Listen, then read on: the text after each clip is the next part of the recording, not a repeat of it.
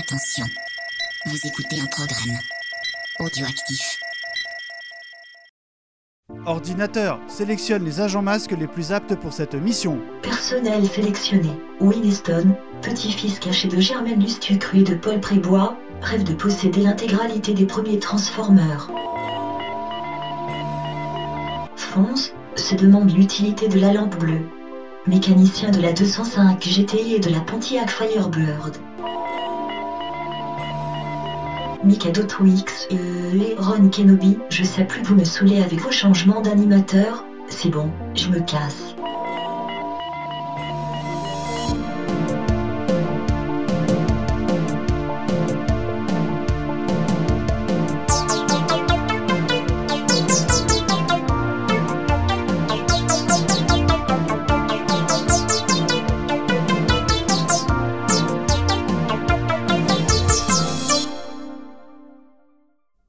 Que c'est, mais que c'est pas mes cadeaux, c'est pas non plus Yetcha. Mais que c'est, mais c'est pas non plus Gizmo, Creeper, Wiz derrière le micro. Et oui, chers amis, bienvenue chez 80s le podcast.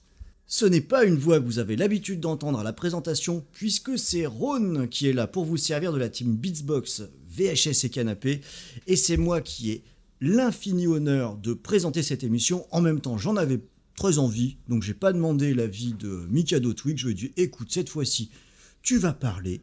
Et c'est moi qui vais présenter depuis le temps que j'en rêve. J'ai vraiment envie de prendre le contrôle aussi de cette, de cette émission. Alors, probablement vous avez déjà écouté le premier round de l'IRL estival de 80 le podcast. J'espère que vous vous êtes autant amusé à écouter qu'on s'est amusé à la faire. Euh, seulement voilà, on a eu un petit problème pendant cette émission. Il nous a juste manqué de place autour de la table. Donc c'est le moment du deuxième round, avec évidemment des personnes différentes, sinon euh, pourquoi refaire l'émission? À commencer cette fois-ci comme chroniqueur, comme intervenant, le superbe, le fantastique Mikado Twix. Mikado, comment ça va mon ami? Eh ben, salut Creepers, tu vas bien? Ouais, euh, ça va, ça va un petit peu, un petit peu bien. Oui, alors euh, je voulais dire euh, que euh, au commando, euh, c'était la vie. euh. On coche, Mikado, commando. Allez, c'est mon ami commando, après il reste quoi Cobra, et le troisième c'est quoi? Bah, et la canon en général, Ah bah faut oui. le placer aussi. Eh ben, je suis très content que tu prennes euh, le host de cette émission. Bon, tu m'as un peu pas laissé le choix, mais euh, ça officialise de manière euh, plus euh, off- officielle, je sais pas. hein. Oui, Le officiel, de fait façon qu'on a officielle, souvent. un, un joli label commun maintenant. Eh bien oui, j'allais y venir parce que c'est toute la beauté hein, du label audioactif. On l'a déjà dit plusieurs fois, on va continuer de le dire. On s'aime plutôt bien. À force de dire ça, on va penser que c'est un petit peu une association gaizou. hein, c'est possible. Mais c'est- un peu à la mode ces, ces derniers temps. Donc on en profite et tous les crossovers les plus improbables sont possibles. Et c'est pour ça que pour cette émission, nous avons l'honneur d'accueillir des nouveaux membres du label audioactif, puisque c'est carrément Backlog, le podcast qui est avec nous. Nous avons avec nous Winston Défonce Oh yeah Ils sont beaux, hein Qu'est-ce que t'en penses? Winston, comment ça va? J'aime beaucoup tes oreilles de Mickey. Merci, Canon à vous, bonjour. Très bien, coche, canon, bravo. de canon des films ou de la série? Euh, non, les appareils photo. Ah d'accord, aucun rapport. Alors vous savez, c'est toujours aussi agréable hein, de se découvrir physiquement. Ça permet de découvrir que Fonds ressemble réellement À fond. et que Winston ressemble vraiment à Winston. À Winston, voilà. Ah, tu ressembles vachement à Winston. Ouais, c'est vrai. Un Alors- paquet de clopes. Comme je le disais, donc c'est le deuxième round de l'émission estivale. Donc ah, on a beaucoup réfléchi au conducteur qu'on allait pouvoir suivre. On s'est dit, bah on n'a qu'à reprendre le même puisque c'est pas les mêmes Eh intervenants. ben voilà Donc, euh, si vous ne l'avez pas suivi, hein, le thème de l'émission, ce sont nos meilleurs souvenirs des années 80 par catégorie, par euh, différents types de choses. On va parler de cinéma, on va parler de musique, on va parler de télévision, on va parler d'un petit peu de tout, hein, de- de, de jeux De vidéo Germaine. également. Et je vous propose de démarrer immédiatement. Top générique.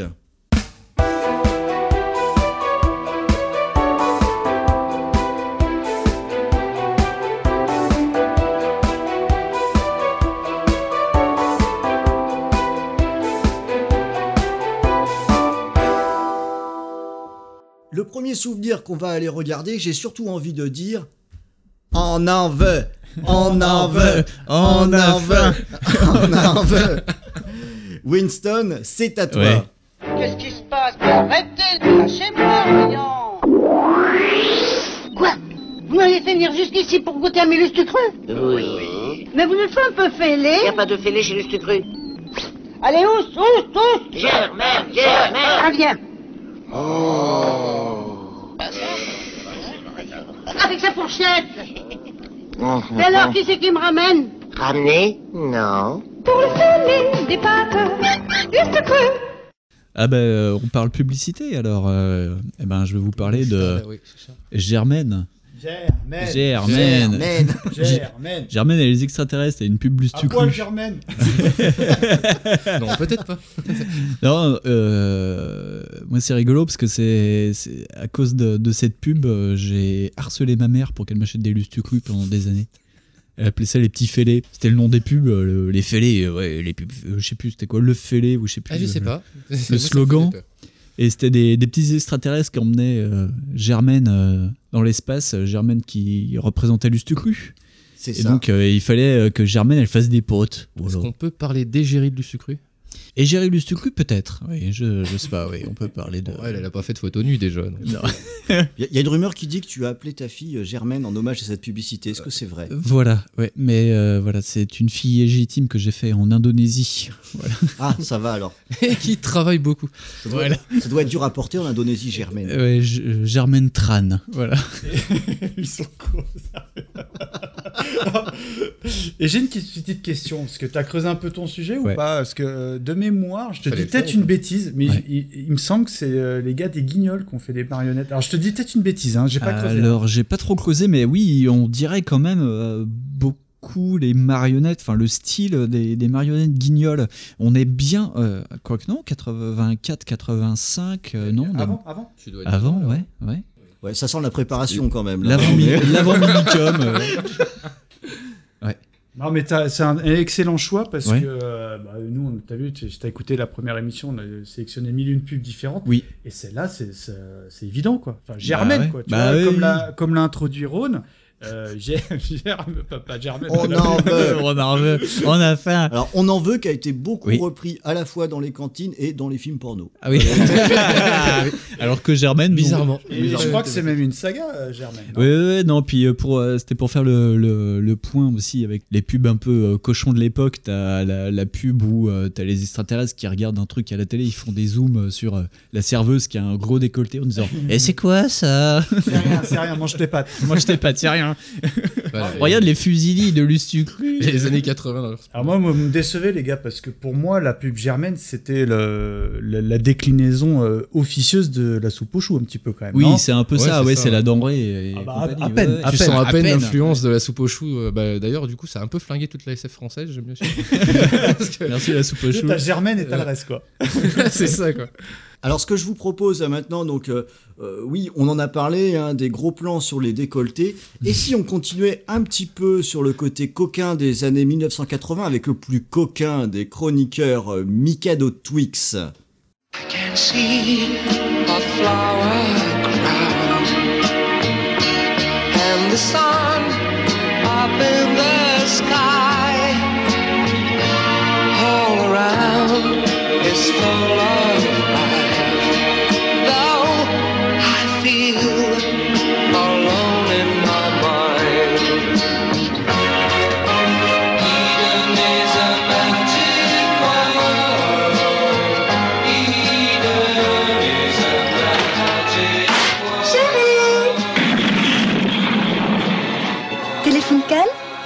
Les couleurs de la vie.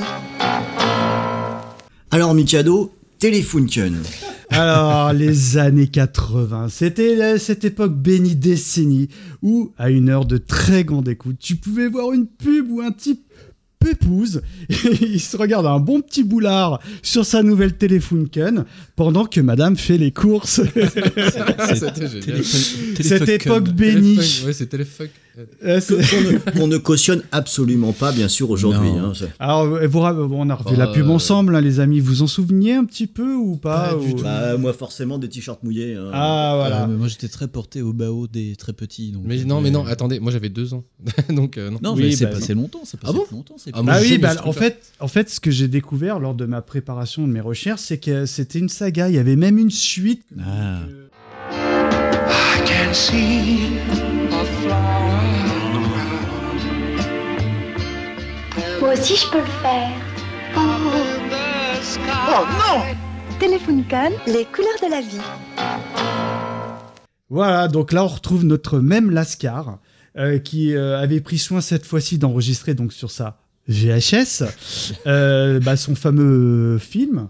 Sauf que là, il se fait serrer par madame, qui en toute détente lui montre ses atouts en lui déclarant Mais moi aussi, je peux le faire Donc euh, voilà, donc moi pour moi, c'est culte, hein, parce que voilà, là, ça représente vraiment tout ce qui se faisait euh, dans les années 80. J'hésitais entre ça et la pub Bao, où tranquille Pépouze, nichon à l'air, elle se prenait son bain dans une piscine de, de bain moussant, vous rappelez-vous? Ouais. Alors, évidemment, j'ai retenu cette pub parce que moi, la musique m'avait marqué, hein, parce que vous savez que j'aime bien ça. Oui, c'était la musique, c'est sûr. Ouais, oui. Là, on parle du groupe Pop Concerto Orchestra, dont le titre euh, Hidden in the Magic World, pardonnez-moi mon accent, vous savez que j'ai un accent épouvantable, et a fait la gloire de ce groupe euh, via cette pub. Voilà, donc, euh, comme vous avez pu l'écouter tout à l'heure, j'ai le vinyle. Ouais, Oui. Euh, et sur la jaquette du vinyle, on voit la, la nénette qui se dandine au bord de la plage. jaquette. C'est Euh, clair. très très belle photo qui, selon moi, représente euh, la, la grâce euh, des années 80. Voilà. Alors peut-être que c'est encore euh, comme ça aujourd'hui, donc on aimerait faire une étude statistique à ITIS le podcast. Ah. Est-ce que chez vous, vous pourriez, quand euh, votre épouse est dans le coin, balancer un bon vieux film coquin, juste pour voir si elle se met à dire moi aussi, Moi je peux le faire. Non, Euh, euh, non, parce qu'en fait, euh, si jamais t'allumes ton PC et qu'il y a YouPorn qui est dessus et que tu, le truc pop, en fait, ta meuf en général, ce qu'elle fait, elle fait Eh, mais t'es dégueulasse Voilà ce c'est pas fait. pop, c'est Pop Concerto Orchestra, le groupe. Alors, alors moi, la dernière fois que j'ai fait ça avec Miss W, elle m'a dit alors ok, alors dans la barre des tâches, on va marquer Asian, Midget. Et j'ai fait non, non, non, ça va être crade. Non, mais, euh, non, mais je vous cache pas qu'on a projet de faire une émission de ce type, mais, mais c'était quand même Ah. les années décomplexées quand même. hein. Enfin, Ah bah oui, mais c'est très euh, Colaro Coco Show. Eh, parce oh que moi non, j'arrive à le dire. ouais, ouais, ouais, non mais Ah oui, c'est- à côté, c'est Et là, classe. ça du passait avant, avant euh, le dessin animé de, de FR3. hein. Voilà, ouais. Euh, Ah, nickel On était bien là, non? Juste avant 7 sur 7. Enfin, en même temps, c'est aussi pour des enfants qui ont arrêté de téter il y a peu. Finalement, ça semblait être un public absolument euh, destiné à ça. cohérent, voilà. Je dirais, je dirais même un public destiné. On était tous les deux destinés. On était dans le grand spectacle hein, parce que parce que oui, des attributs Oui. euh, ma mère c'est aussi du grand spectacle. On va rester dans le grand spectacle avec cette fois le choix de Fonz. Ma mission terminée, je me sentais léger. J'allais tomber de haut. Heureusement, j'avais gardé mon arme, ma 205 GTI.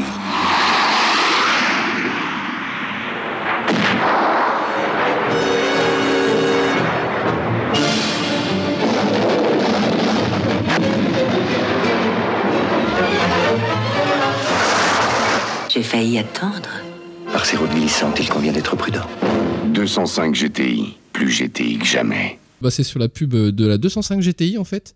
C'est euh, une espèce de mini-film cette pub. C'est un truc grand spectacle et ça capitalise aussi sur un truc qu'on fait plus beaucoup aujourd'hui dans les pubs de voitures, c'est capitaliser sur la performance ou euh, sur la dangerosité. Aujourd'hui, euh, tu ne vends plus une voiture là-dessus. hein, tu dis qu'elle a des airbags. Est-ce que tu peux nous décrire la publicité bah, c'est un monsieur, il est largué par parachute euh, dans sa 205 GTI. Normal. Ah, Donc, euh, tu, tu- à un moment donné, tu as, donc, t'as un avion qui arrive et qui détruit le parachute. Donc, le type est propulsé au sol et il se fait courser par un bombardier.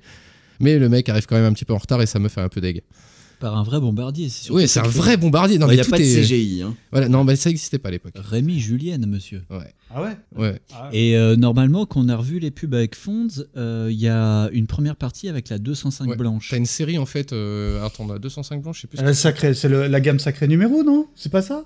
Euh, Euh, je ça, sais c'est numéro, plus. c'est encore une autre pub en fait. Mais Ah. euh, c'est dans, dans le désert où euh, il- c'est c'est le début de la mission en fait avec. euh, Ouais, c'est ça. Oui, parce que ça pose quand même une question, Fonz, et j'aimerais que tu puisses y répondre. Oui. Au début de la publicité, on voit donc une 205 larguée avec un parachute.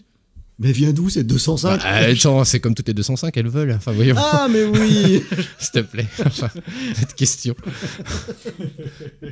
Ah, c'est une 205 d'agent secret. Ouais. Enfin, Ah, voilà, c'est la 205 de James Bond, quoi. C'est tous les trucs que fait Ah, Fonz voilà, le matin quand il va enfin, le mot-clé James Bond James 007. Bond, les C'est-. C'est c'est Fonz le matin quand il va chercher le pain, tu vois. il euh, prend la attends, 2.5, euh, il se fait euh, héliporter, je sais pas quoi. Je là. slalom des missiles. Jean de BBS et tout. euh. Voilà, ouais. Une voiture qui allait bien à conduire. Bon, ok, on a peut-être terminé avec les publicités. Donc, on a vu euh, une voiture qui allait bien à conduire, on a vu une vieille dame avec des extraterrestres et on a vu des boobs. On va peut-être. euh, Les tout dans une même pub, ça va être hein, pas mal. hein, Ce serait pense. pas mal le, le crossover publicitaire. C'est qui quelque chose qui devrait être fait plus souvent. Oui. Ah oui, une petite vieille qui conduit avec des gros seins. Ouais. C'est Voilà, avec le mec voilà. de Téléphone qui regarde. Alors, on va rester sur la petite lucarne. Je vous propose maintenant qu'on attaque les moments cultes de la télévision. Je vous propose de commencer par Mikado. Parce que Mikado, il y a une chose qu'il maîtrise bien, c'est la bouteille. il, était donc, il était donc tout à fait logique qu'il nous trouve un moment clé des années 80 avec son idole Serge Gainsbourg. Il est comme, Serge- il est comme Serge Gainsbourg, il est au level max. Oh là là, mais arrêtez hein. Double combo. Je me suis excusé et tout. hein. Je vais prendre un billet de 500 balles. Hein, je vais vous dire, je suis taxé à 5 74%. Hein je vais vous dire ce qui me reste. C'est bien que ça, ça c'est illégal ce que je vais faire. C'est illégal, oui. C'est illégal, mais je vais le faire. euh, bah, si on fout en tour, je n'ai rien à cirer, je, je serai au moins en régime. Voilà, je vais vous dire ce qui me reste. J'arrêterai à 74%. Il faut quand même pas déconner, hein. Parce que ça, c'est pas pour les pauvres, hein. C'est pour le nucléaire et toute Vous vous rendez compte que vous provoquez beaucoup de monde C'est mon pognon. Je n'ai rien à cirer. Alors, Mikado, Bah oui, Serge Gainsbourg, là, qui vient un peu parler du fait qu'en France, euh, on est peut-être trop taxé. hein, C'est toujours d'actualité. hein, On aime bien dire ça en France. en même temps, on est un petit peu de moins en moins taxé hein, quand on a des sous actuellement, si on a suivi. Oui, Voilà, c'est premier de cordée, style. Avec Ouais, un petit ça. yacht, tout ça. Voilà, sécurité rapprochée, tout. Enfin bref, quoi. Et euh, pourquoi j'ai choisi ce moment? Je vous cache pas qu'il y a eu deux moments qui, euh, qui m'ont marqué dans la télévision. Donc c'est ça et euh, la Ticciolina chez Yves Mourouzi hein, qui montre Oh un bout de téton. là. Pour, un certain, Ah. pour une Je me question suis dit- d'équilibre, vous avez compris qu'on n'a pas retenu Voilà. la pour, pour éviter de faire ton balance topor volume 2, euh, je me suis dit. Et euh, très, blague à part, il y avait aussi un, un autre moment où c'était Whitney Houston, bah, toujours par ce Serge Gainsbourg Ouais. euh, chez Drucker, mais on l'a déjà retenu, je sais plus dans quelle émission. I want to fuck you. Et euh, voilà, euh, et non, il a dit que vous étiez très belle. et honnêtement, euh, voilà, quand, quand j'ai réfléchi au sujet, un des sujets qui me revient, c'est voilà ce fameux billet de 500 francs brûlé par euh, Serge Gainsbourg qui vient un peu se lamenter auprès des médias que voilà, lui il est taxé de 74 et quelques pourcents. Et il dit bon bah moi, vous savez nous on aime bien dire voilà bon moi il y a ma baguette de pain, voilà bah le crouton c'est ce qui me reste quand on m'a taxé, bah lui donc tranquille, lui il vient avec son billet de 500 francs avec son Pascal comme on disait à l'époque, rappelez-vous. Ouais, avec son Pascal. Et il- devant les caméras de la France entière, il crame euh, bah, entre guillemets 74% de son billet. Et c'est pour moi un moment fort hein, de la télé parce que ça montre un malaise de plusieurs points de vue. Moi, je me mets euh, entre guillemets à la place du petit peuple qui se dit putain, enfoiré, quoi. Au lieu de brûler ton 500 balles, bah donne-le une asso, tu vois. Enfin, euh, Donne-le-moi. Ou hein, ouais. euh, File-le, j'en ai voilà, besoin. avec Parce qu'aujourd'hui, on n'a plus le droit. Quoi. je me euh, serais ouais. presque acheté un Tortue Ninja sur Super Nintendo. Enfin bon, bref, quoi, rien à voir. Et euh, bah, j'ai pas trop de trucs à ajouter parce que les extraits sont plutôt relativement courts. hein, que ça avait peut-être fait un peu scandale parce que bah, les gens l'avaient vra- avaient vraiment mal perçu le message en disant ouais, Gainsbourg, c'est un mec qui roule sur l'or. Il vient flamber ses billets de 500 balles devant les gens. Moi, pour moi, je retiens plus le côté malaise du côté, bah attends, euh, Serge, t'es dégueulasse, donne-le à des gens, tu vois. Mais ce qui, est, ce qui était évidemment pas le message qu'il voulait euh, véhiculer, je devais pas avoir pas loin d'une dizaine d'années et de mes yeux d'enfant, moi, ça m'avait interpellé. Alors euh, j'imagine que c'est un, ex- un, un- un extrait que vous, vous connaissez, quoi. ouais. Ouais. Figure-toi que moi, ce qui m'avait impressionné à ce moment-là, c'était plutôt euh, le côté euh, provoque que j'avais trouvé assez cool. bah, Ouais, trop Je pareil. dire, je me disais, putain, ce mec, quand même, il arrive à la télé, il est bourré, il est défoncé et il crame du pognon, quoi. Non, mais. Il est fou, ce mec. Ah, mais moi, de- dans ma famille, euh, Gainsbourg, c'était une putain d'idole. quoi. Et quand il a fait ça, euh, mes oncles, ils avaient une vingtaine d'années euh, à l'époque. Ils ont Ils des étaient, billets. ils étaient vraiment tout petits. Ils ont Non, ils les étaient là. billets. Putain, Ils ont cramé les billets ouais, de 500. regarde ce qu'il a fait et tout. Euh, Non, non, mais c'était un héros dans la famille. tu sais, euh, de- au Mexique, il y a les narcotrafiquants qui sont les héros des enfants. Et moi, c'était Gainsbourg. ça, Il brûle des billets. Tu fais, oh putain, je veux trop le faire. À l'école, tu cramais des billets de Il a des Monopoly. Ouais, voilà, il rien fait, à foutre. Spraz, bref. Il a des drôles de héros. Voilà. Allez, on va rester un petit peu maintenant dans le message, on va dire, euh, politique avec euh, Fonz, qui lui voulait nous parler d'une scène euh, qui a marqué vraiment beaucoup de monde sur la défunte 5. Nous avons à à parler avec euh, Daniel Balavoine aussi. Permettez. Je voudrais dire que limiter. Ça fait trois quarts d'heure que je suis là et que je m'ennuie à entendre des bêtises. Alors maintenant, si je peux rien dire avant la fin de l'émission, je parle pas pour vous, monsieur Mitterrand, parce que moi j'avais pris plein de notes en venant dans votre Vous formation. Non, j'aurais pas le temps, je le sais déjà que j'ai pas le temps. Je préfère m'en aller tout de suite. Non, non. Si j'avais su que je Mais n'aurais pu rien dire, j'aurais dormi beaucoup plus tard. Je peux dire mais- une chose importante, mais c'est je que vous vous avez parlé pendant 10 minutes de l'affaire Georges Marché, dont tout le monde se fout strictement. Je vous signale que la jeunesse française se fout strictement de ce que M. Marché faisait pendant la guerre. Ça lui est complètement égal. Ça intéresserait plus la jeunesse de savoir ce qui se passe et comment le Parti communiste encaisse de l'argent pour le dépenser après. Ça intéresserait mieux de savoir comment Gaston Defer dirige sa mairie socialiste, qui n'est pas un modèle de société à Marseille. Ça intéresserait plus de savoir les jeunes Français comment M. Raymond Barre, qui est arrivé il y a 5 ans, dit que les salaires ne seraient pas diminués, mais qui a augmenté les cotisations de sécurité sociale. C'est beaucoup plus intéressant que tout ce que vous racontez. Georges Marché, on s'en fout de Georges Marché, il faut le savoir, ça. Alors donc Mitterrand, Balavoine, Antenne 2, et non pas la 5, comme diraient certains incultes. Fonz, pourquoi cet extrait? Bah, parce que ça, comment dire, moi ça m'avait touché comme, euh, comme mouvement. Je l'ai pas vécu, ce truc-là, je l'ai vu vachement plus tard. Mais euh, j'étais petit quand même. Et je dis, attends, lui, il a des burnes, hein, parce que genre, euh, il attaque Mitterrand, ça, le président qui était gentil. euh. Bon, c'est mon idée quand j'étais petit. ok, hein, quand on est petit, on aime bien des trucs cons. Et, euh, et du coup, moi, euh, il m'avait super euh, choqué ce gars-là, tu vois. Mm. Puis c'est en découvrant plus tard, en vieillissant, que je me dis, bah en fait, il avait raison. Ouais. Et c'est toujours les mêmes problématiques. Et euh, finalement, il a mis un pavé dans la mare qui a pas fait d'écho, qui a rien fait, parce que finalement, il n'y a rien qui change. Ah, ça a marqué quand même. hein. Mais euh, Ah, ouais, c'était, euh, en fait, il, a, il avait, euh, ouais, ça a été marquant aussi dans le sens où euh, c'est un des premiers mecs qu'on voit quasiment chez Mitterrand. Ce type, il, il parle vraiment mal. C'est un des premiers jeunes que tu vois à la télé dire ah putain mais qu'est-ce qui se passe? Mais en Euh, s'exprimant bien quand en même. s'exprimant très Ouais, correctement en plus. Et euh, tu dis oui, le mec, euh, il te dit attendez, il y a des problèmes en France, ça va pas bien. Arrêtez de dire que c'est cool, que machin, vous allez résorber le chômage. Non, il y a des problèmes, vous parlez pas au bon public quoi. Et déjà le mec le disait. Et tu dis euh, c'est resté comme ça. Est-ce que c'est pas un peu dingo qu'on se rappelle autant de cette scène qui date de 1980 alors qu'on est en 2018 Putain, finalement, ça en dit assez long, non? Ouais, c'est moche. Euh, non, mais c'est- ça fait partie des trucs qui marquent l'inconscient collectif. C'est comme euh, dans la première partie, vous avez parlé de, de Tchernobyl. Il y a eu un petit débat euh, sur Twitter il n'y a pas longtemps euh, en disant oui, euh, Tchernobyl, tout le monde dit ouais, euh, ça s'est arrêté à la frontière, mais c'est pas vraiment comme ça.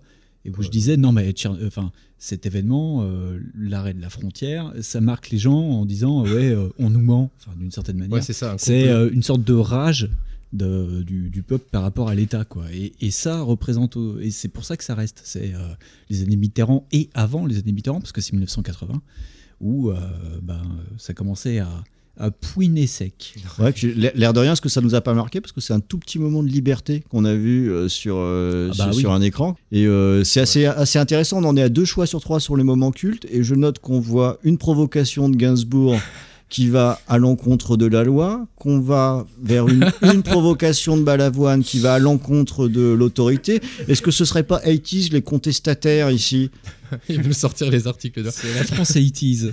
alors heureusement, heureusement la bonne nouvelle c'est qu'on n'a pas que des contestataires autour de la table. On a aussi des gens qui aiment le vrai humour, qui aiment la finesse, qui aiment la beauté, puisque c'est Winston qui veut nous parler de Paul Prébois.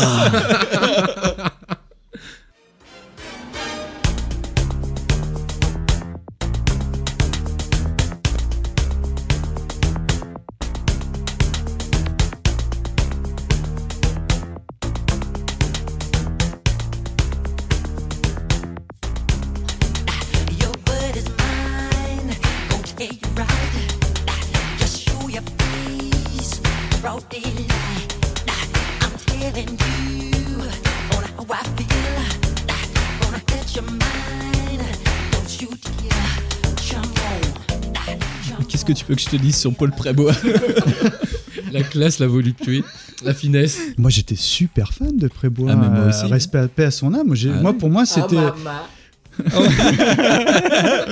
en plus, j'ai l'image, c'est génial.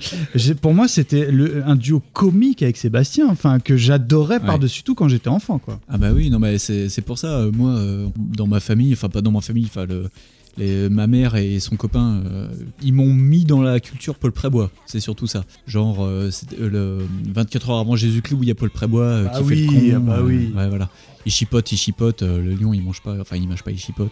Et puis tous ces sketchs, euh, alors là il y a Bad euh, où il fait semblant de faire Michael Jackson, euh, où il s'en sort, tu sais pas trop comment, mais euh, il y a des sketchs où il fait euh, beaucoup de nanas, genre euh, Madonna, euh, euh, il y a Nancy Reagan aussi, enfin il, il se déguisait en Daniel meuf, mais-. Daniel Evenou, Ah, voilà. il y a le point Hein, Daniel voilà, le- non non mais euh, ouais non c'est c'est- ce mec est impressionnant. D'ailleurs ils auraient dû faire un truc avec Daniel Evenou tous les deux, ça aurait Ah, été je trop sais pas, fort, mais quoi. ce mec un était buddy peut-être- movie. c'est peut-être- ce- non, mais ce mec était peut-être trop sexiness. Ouais, Ouais, trop. c'était- euh, ouais. C'est- C'est c'est curieux parce que quand je euh, j'ai regardé ça quelques fois quand j'étais gamin à cette époque, moi j'avais un petit peu pitié pour lui. Alors je sais qu'il en jouait, oui. mais, mais euh, dans, dans mon œil, je pouvais pas m'empêcher de me dire ah, on doit être un peu en train de l'obliger à faire ça quoi. Je trouvais ça un petit peu malaisant. Moi, je, je me disais ça aussi, et puis. euh, Pas moi, pas du tout. hein. Ah ouais Toi, t'es Moi, un pour salaud, moi, toi. moi, pour moi, c'était euh, voilà, le mentor de Sébastien, c'était euh, Paul Polo, comme il Ouais. l'appelait, rappelez-vous. Ouais. Et, si, et pour moi, ça, ça, ça transpirait les, co- les Cochon. copains comme cochons, quoi. Ouais. Et que les mecs, ils s'éclataient et euh, ils- voilà, il s'avère qu'il y avait une caméra pour enregistrer ça. Et que voilà, c'était la fête foraine. quoi. Mais moi, petit, dans les années 80, il y avait deux vieux. Il y avait Paul Prébois. Et Sim Et non, non, et il y avait le chauve de Benny Hill. Ah bah oui. Ah oui, dont Voilà. on a parlé Donc, déjà. Benny Hill. Donc Benny Hill. Voilà. Mais j'aime bien euh, relancer, voilà. Hein. Non, mais c'est vrai, Écoutez il- le volume 1. Le bénil français, quoi. Ouais, c'est vrai. bah le- ouais, le, le petit vieux du bénil français, quoi. Bah, je crois qu'il est grand temps de réhabiliter un petit peu nos vieux. euh, on a quand même des. Bah, on les met- attends, on les met déjà dans des EHPAD, on peut pas tout faire. C'est- Non, mais il faut se rappeler Paul Prébois, c'est important. Eh ben écoute, c'était important de faire le point, euh, le point Paul, Paul Prébois. C'est vrai qu'on en parle, on en parle pas assez. C'est clair. Euh, on en a terminé avec nos moments cultes pour euh, la télévision. Je vous propose maintenant qu'on passe au dessin animé culte top générique.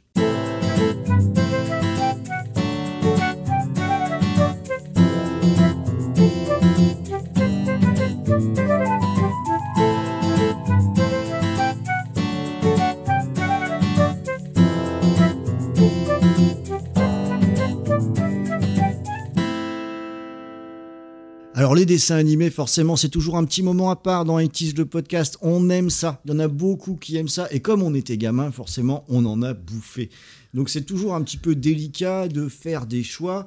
Mais nos invités s'en sont euh, bien sortis. Et on va attaquer tout de suite avec un morceau qui du coup va vous rester dans l'oreille pour une bonne semaine. Voire deux. Voire deux. hein. C'est parti pour le choix de Fonz. Dans le secret d'un laboratoire de Futurapolis, le professeur Bactus a créé un nouveau robot. Cependant, ce robot du 21e siècle n'est pas tout à fait comme les autres. C'est un enfant robot. Qui aurait pu imaginer que cette petite créature fragile connaîtrait une extraordinaire destinée? Et pourtant, que d'aventures pour celui qui allait devenir Astro, le petit robot.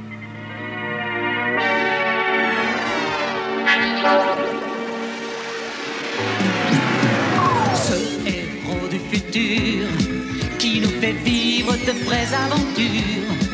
Toujours là, quand il faut, c'est Astro le petit robot.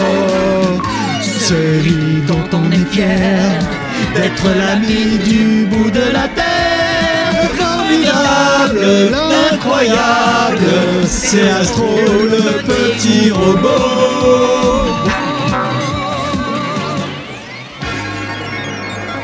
En astro, on est bon. Putain, je suis épaté. euh, c'est- Alors, Astro, Astro Boy. ouais, mais c'était trop cool. Il C'était avait des- trop cool. Il avait des, il avait des, des bots qui te, le faisaient voler, parce qu'il avait des réacteurs aux bots. Et puis, euh, et puis c'est- c'était le mythe de Pinocchio relu, quoi. Ah, mais Moi, je trouve ça carrément, trop génial. Et il quoi. tirait des Carrément. missiles par son cul quand même. Ouais, hein.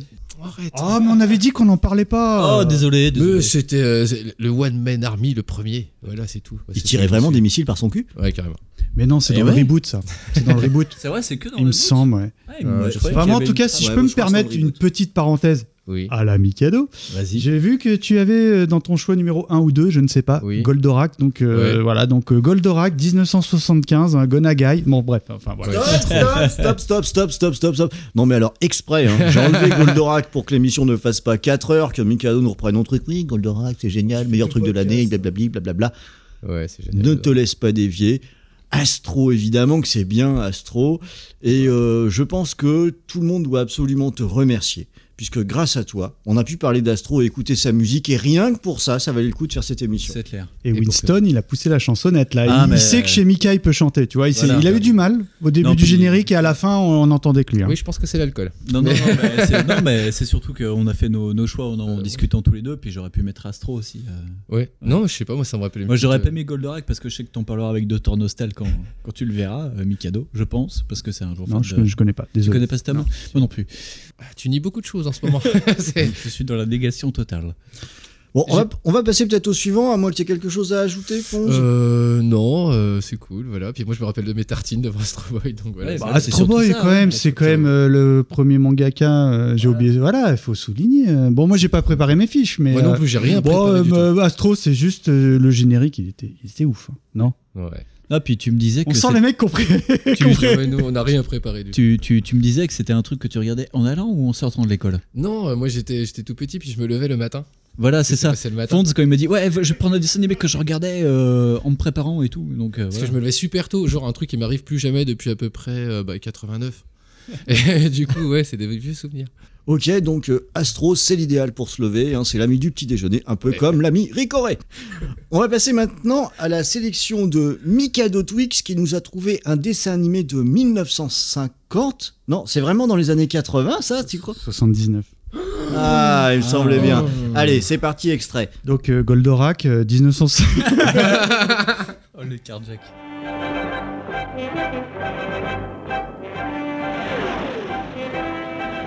En route pour une mission désespérée pour sauver la Terre du terrible sort que lui réserve le seigneur de l'espace, Ming le Cruel.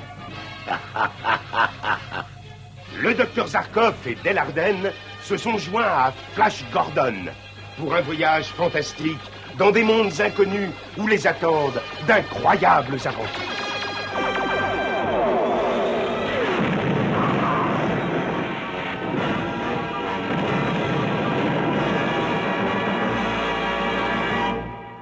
Alors, Mikado, Guy L'éclair, Flash Gordon. Qui l'éclair J'ai l'impression que je suis seul sur ce dossier, non? Même Ron, il m'a dit Oh, je connais pas. Non. Oh non, ça, ça me dit quelque chose quand je revois les images, mais franchement, non, ça me cause pas tant que ça. Flash Gordon, les gars, non? Guy Bah, L'éclair On connaît le film. Ah oui. Voilà. Et euh, le nanar, là, euh, à la BO et tout, on l'a déjà chroniqué. Le hein, chef-d'œuvre qui a inspiré Star Wars.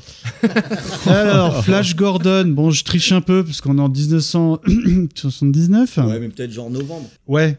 Euh, en fait, c'est le, le 28 novembre, c'est embêtant. Donc voilà.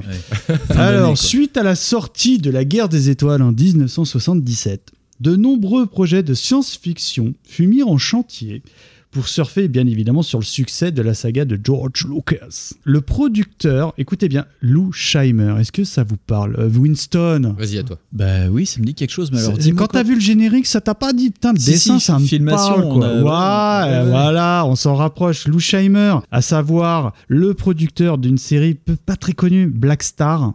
On en avait parlé dans les œuvres oubliées. La série Ghostbusters. Et Eh oui, The Real Ghostbusters. The Real Ghostbusters. Brave Star en 87. qu'il y a des fakes Brave Star Ton univers impitoyable. Euh, attendez, moi j'ai compris Valstar. J'ai animé Comment ils carjacking les trucs, quoi. C'est terrible, quoi. Et évidemment, la plus connue, parmi les plus connues, 1983. Imen, Aka, les maîtres de l'univers en France chez Voilà, nous. moi, tout, ouais. Ça se voit dans le dessin, les gars, Lou Scheimer. Oui, c'est très mal fait. Donc, euh, pour revenir. au- Je fais vachement bien le mec. euh. Vas-y, tu fais, tu fais le petit tigrou. Ouais, là, je fais vachement du stop motion. euh, Ouais. L'oral, c'est pas mal. C'est vrai, c'est vrai qu'à la radio, ça rend bien. Ouais. Ça se voit pas super bien l'oral, mais, mais c'était une imitation qui était hyper crédible. Pour parler un peu des productions de, du grand Lou Scheimer, parce que moi ça a bercé une partie de mon enfance, hein, les dessins animés, je vous ai pas tous retenus, mais c'est le- il y a une patte graphique dans les trucs filmation, comme l'a dit Winston. C'est clair. Il a été grand fan de Flash Gordon et a pu obtenir les droits donc, du héros créé par euh, Alex Raymond euh, en 1934 quand même. hein. C'est très daté quoi. Vache. Est-ce que tu veux dire euh, Raymond? Alex Raymond. Vous avez fini avec mon accent là C'est, on avait dit qu'on n'en parlait pas quoi. C'est juste que je, me- je doute qu'il s'appellerait vraiment Raymond. Le contexte historique donc pour euh, l'adaptation de cette version de 79, c'est la Seconde Guerre mondiale. Donc permet d'établir entre le lien entre l'infâme Euh, c'est Fu Ming. Ming Ah, j'ai et, dit Fu et- Manchu, à- non. C'est et- pas Fu Manchu oh, là- oh, je me casse, moi et Adolf Hitler. Ah non, ça c'est Kung Fury. Alors l'histoire évidemment est bien connue parce C'est que les T-Rex. Et vous voulez une bière peut-être, non? Euh, Il reste du saucisson à cuire si vous voulez. euh, J'ai pas tenté les gratons encore, mais euh, n'hésitez pas. Donc évidemment, l'histoire, on la connaît plus ou moins tous. Enfin, je crois qu'il y a que moi qui la connais. Mais pour sauver la Terre, Flash Gordon, Dale Arden et le docteur Zarkov se rendent sur la planète Mongo. Là, ils feront d'incroyables rencontres euh, dans leur quête pour stopper les plans du tyran Ming l'impitoyable, ou alors plus connu sous nos contrées sous Ming l'inflexible dans la VF d'époque. quoi.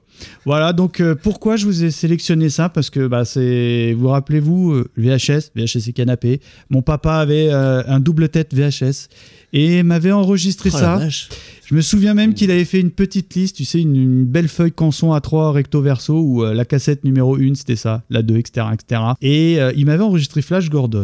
Là, je vous ai passé l'extrait de la série, je triche un peu parce qu'au niveau radiophonique ça passe mieux, mais en réalité, moi c'était le téléfilm qui m'avait scotché à l'époque, qui reprenait évidemment l'univers, je crois qu'il était en deux parties.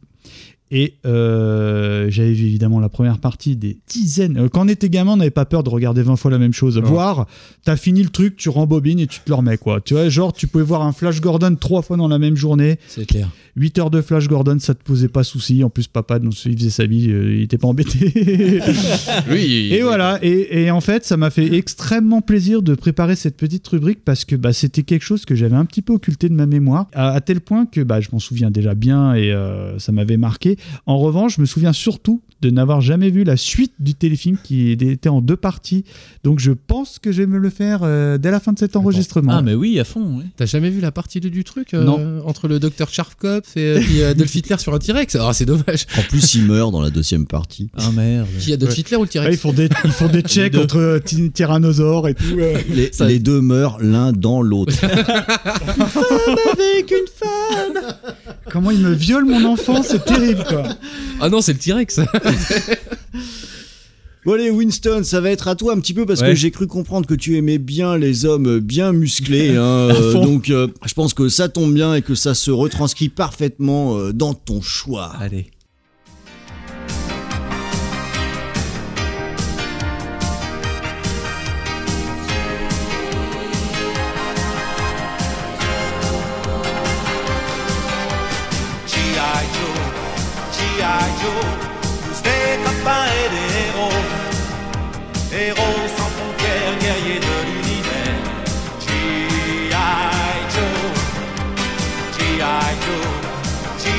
Une équipe de vrais commandos.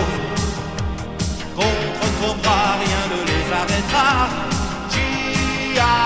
Joe, c'est dans une base secrète que se cache Cobra. Alors on pouvait donc remercier de Fonz hein, pour euh, le générique euh, d'Astro. Je ne suis pas sûr qu'on pourra faire de même pour le générique de G.I. Joe. Mais pourquoi Winston? Parce que je représente les forces du mal. T'es Cobra en fait. Je représente les années Reagan. On parle de Cobra, non Ouais, Venu Cobra, de ouais. nulle part, Non, non, Cobra avec. Stallone. Oh beau machine Homo machine Mirka jolie C'est quoi le rapport avec la, la Javel là non, bah, moi, je, oui, euh, bah, G.I. Joe, ouais, euh, parce que moi, c'est surtout pour les jouets, quoi. Je vais, être, je vais être honnête, la première musique qui me vient en tête quand j'entends G.I. Joe, c'est celle de la pub. Ouais. G.I. Joe, le G.I. plus grand de Joe, tous les héros. Ouais, moi, Voilà, je, moi me pas souvenais générique que de ça, moi. Moi, je me souvenais de ça, ouais. Mais euh, d'ailleurs, je me, je me demande si c'était pas Daniel Beretta aussi qui faisait les voix, genre ton G.I. Joe dans ton blister machin. Ouais, prends ton vrai porte-avions taille réelle. Voilà. Non, mais c'est- c'était ouais, c'était une grosse pub. euh, bah, c'était les années Reagan où, où tu avais le droit de, de faire des dessins animés euh, pour, pour vendre des jouets, quoi. On est en plein dedans. Mon autre choix, c'était pareil, hein, euh, que j'avais marqué. euh, C'est pas un truc qu'avait évoqué Toy Kitsch quand on avait fait une émission ensemble, là, justement, Si, sur si, cette si. fameuse loi Reagan. Ouais, là euh, ouais. Tu peux en parler rapidement pour les auditeurs? Ben non. En même parce temps, que- ils ont tous écouté nos, nos émissions. Voilà. donc, Non, mais Toykish l'aurait mieux fait que moi. En fait, il y a eu une loi qui a été votée, c'est sur la déréglementation de je, je ne sais plus quoi, sur la déréglementation Toykish, on va dire. Et non, en gros, tu pouvais faire des, des pubs longs format, tu pouvais faire des, des œuvres multimédia euh, pour vendre des jouets. Euh, donc, G.I. Joe, c'était un peu le, le fer de lance américain. Euh, même Iman euh, en partie c'était ça, Jace et les Conquérants de la Lumière c'était ça, Cops qui était l'un de mes choix c'était ça aussi. Euh, voilà, Je me souviens Tu- pas du euh, tout de Cops. euh, Cops ça a pas duré longtemps. euh, C'était pas des mecs un peu à la Robocop un petit C'était des euh, flics dans une sorte de futur un peu rétro. Et il y avait la, la voix de Eddie Murphy qui faisait le, le chef. Putain, merde, ça a l'air trop bien alors. Ouais, non mais c'est c'est- franchement Cops Eh c'est mec, trop bien. garde ta voiture sur le côté. Non, il faisait la grosse voix comme ça, tu vois, il Ah, faisait le chef. Ouais, voilà. Ouais, en même temps, des flics qui sont pas vraiment des flics en ce moment, c'est un peu le succès. Quoi. Non, non, mais c'est- c'était vraiment. C'était G- visionnaire, Mais c'était c'était G.I. Joe en flic. euh, Il y avait euh, un, un berger allemand robot et tout. euh. Berger allemand, ça existe ça. Ah, mais la gamme de jeux était dégueulasse, non? Ouais, c'était dégueulasse. Patrick, si tu nous écoutes, hein, tu pourras nous dire. Parce Voilà. que Ouais. moi, je m'en de Ah oui, je me souviens du flic, tu sais, un peu noir, clicheton, là, Oui. avec la veste blanche Avec et tout. le Là. cardigan Ça et me tout. revient. Eh ben, ils étaient pas beaux. Bah, moi j'adorais parce qu'il y en avait un, il avait euh, une, euh, un lance-menotte. Et à la base, main. tu, passais, tu parlais de G.I. Joe quand même, non Parce que tu vises le mec avec la tête et tu l'assommes et après Non, tu Quel concept à la con Et, alors et- et moi j'adorais G.I. Joe, mais pas pour les, pour les héros en plus. euh. moi j'adorais G.I. Joe, mais pour Cobra. Moi ma première figurine G.I. Joe classe, c'était Cobra. Cobra. C'était Cobra. Et les véhicules étaient bien, non? Ouais, bah ça coûtait une Alors, blonde. moi, je te dis une ânerie parce que bah, c'est une gamme de jouets que j'ai. J'aimais, mais j'ai- j'aimais pas le dessin animé. Par contre, j'avais un copain qui avait tous les jouets. Tu ressemble un peu comme les jouets masques que je t'ai montré Ouais, tout à l'heure. ouais, ouais. Et de mémoire, euh, moi, ce qui m'avait marqué, c'est que en fait, le bas des jambes était tenu par une- un crochet euh, slash euh, un petit élastique. Il y avait un élastique, Et ouais. évidemment, l'élastique vieillissait mal Il dans lâchait. le temps. Et souvent, bah, tu retrouvais avec ton G.I. Joe en deux parties. Alors voilà. c'est c'est pas compliqué en fait dans les G.I. Joe ils ont une vis dans le dos euh, dans le torse donc tu, tu dévisses tu dévisses le torse tuto. et, et, euh, en fait tu, tu, euh, tu prends un élastique basique tu le dédoubles donc tu le mets en deux tu le passes dans le crochet des jambes Exactement. tu le passes dans le bassin et après tu le passes dans le torse et tu revises tout moi je l'ai fait des centaines de fois ça On va passer Neuf- 18 plus là. hein. Fais gaffe. Une opération chirurgicale par Winston. Eh bien, on ne savait pas qu'on était sur un podcast un petit peu médical Désolé. finalement. Voilà. Mais ma foi, pourquoi pas Pourquoi pas Hein, Ça nous aide, euh, ça nous aide aussi. c'est le real American hero C'est une des raisons pour lesquelles moi les G.I. Joe, je suis complètement passé à côté puisqu'on Ouais. était plutôt à gauche par chez moi. voilà euh, Alors, si je peux ajouter juste un truc, euh, sur Netflix, il y a une série de, euh, de programmes qui s'appelle The Toys That Made Ouais. Tu les as vus, Winston, ou pas? Toujours pas Alors, je- Netflix, hein. et il y a un épisode sur les G.I. Joe, Ouais. et c'est passionnant. Quoi. Même si moi, si t'es moyennement fan de ça, Ouais. euh, c'est vraiment à regarder parce que nous, on connaît, euh, enfants des 80s, les G.I. Joe euh, de taille 12 cm, je crois, de Ouais, mémoire. c'est les Mais en petits, réalité, c'était genre des Big Jim ou C'était taille Big Jim, hein, Et d'origine, euh, ouais. je vous invite sincèrement à regarder ce programme. tout, est plus grand aux US. hein. voilà Petit cerveau, grande taille. Euh, et euh, non, mais blague à part, c'est vraiment des programmes passionnants. Il y a les Lego, les Transformers, il y a, enfin, il y a beaucoup, beaucoup de sagas de jouets, euh, dont les G.I. Joe, et c'est vraiment à regarder. Non, puis attends, moi ce que je voulais dire, c'est que à Mammouth, parce qu'en plus. euh, Ah, Mammouth est- non, mais vu qu'on est au QG de, de Mikado, euh, moi je- quand j'étais petit, j'habitais pas loin de chez Mikado et il y avait un mammouth pas loin de chez Mikado. Et euh, les Tant que c'était pas un radar. Non, il y avait un mammouth et les G.I. Joe là-bas ça coûtait 150 balles. Et pour en avoir un, mais alors fallait être gentil ou alors fallait faire une crise. Ou être voleur. Mais Ouais, ouais, là, parce qu'il y avait ou pas être de voleur. sécurité à l'époque. ouais, je sais pas, euh, peut-être Transformers comme ça. Alors stop, on va tout de suite couper euh, Fonzin avant qu'il en dise trop. Parce que je ne sais pas si, euh, le, si maintenant, euh, tu peux encore être poursuivi pour ce que tu as pu faire avec les G.I. Joe. la prescription, c'est 20 ans. Ah, Et puis c'était des Transformers. Bon, ok. on va rester maintenant au niveau de la télé, mais on va s'attaquer aux séries télévision top générique.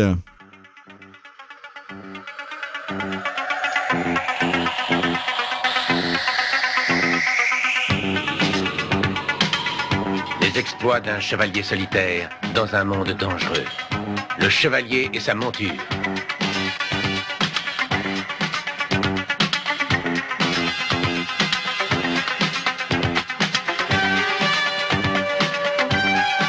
Un héros des temps modernes. Dernier recours des innocents, des sans-espoir, victimes d'un monde cruel et impitoyable.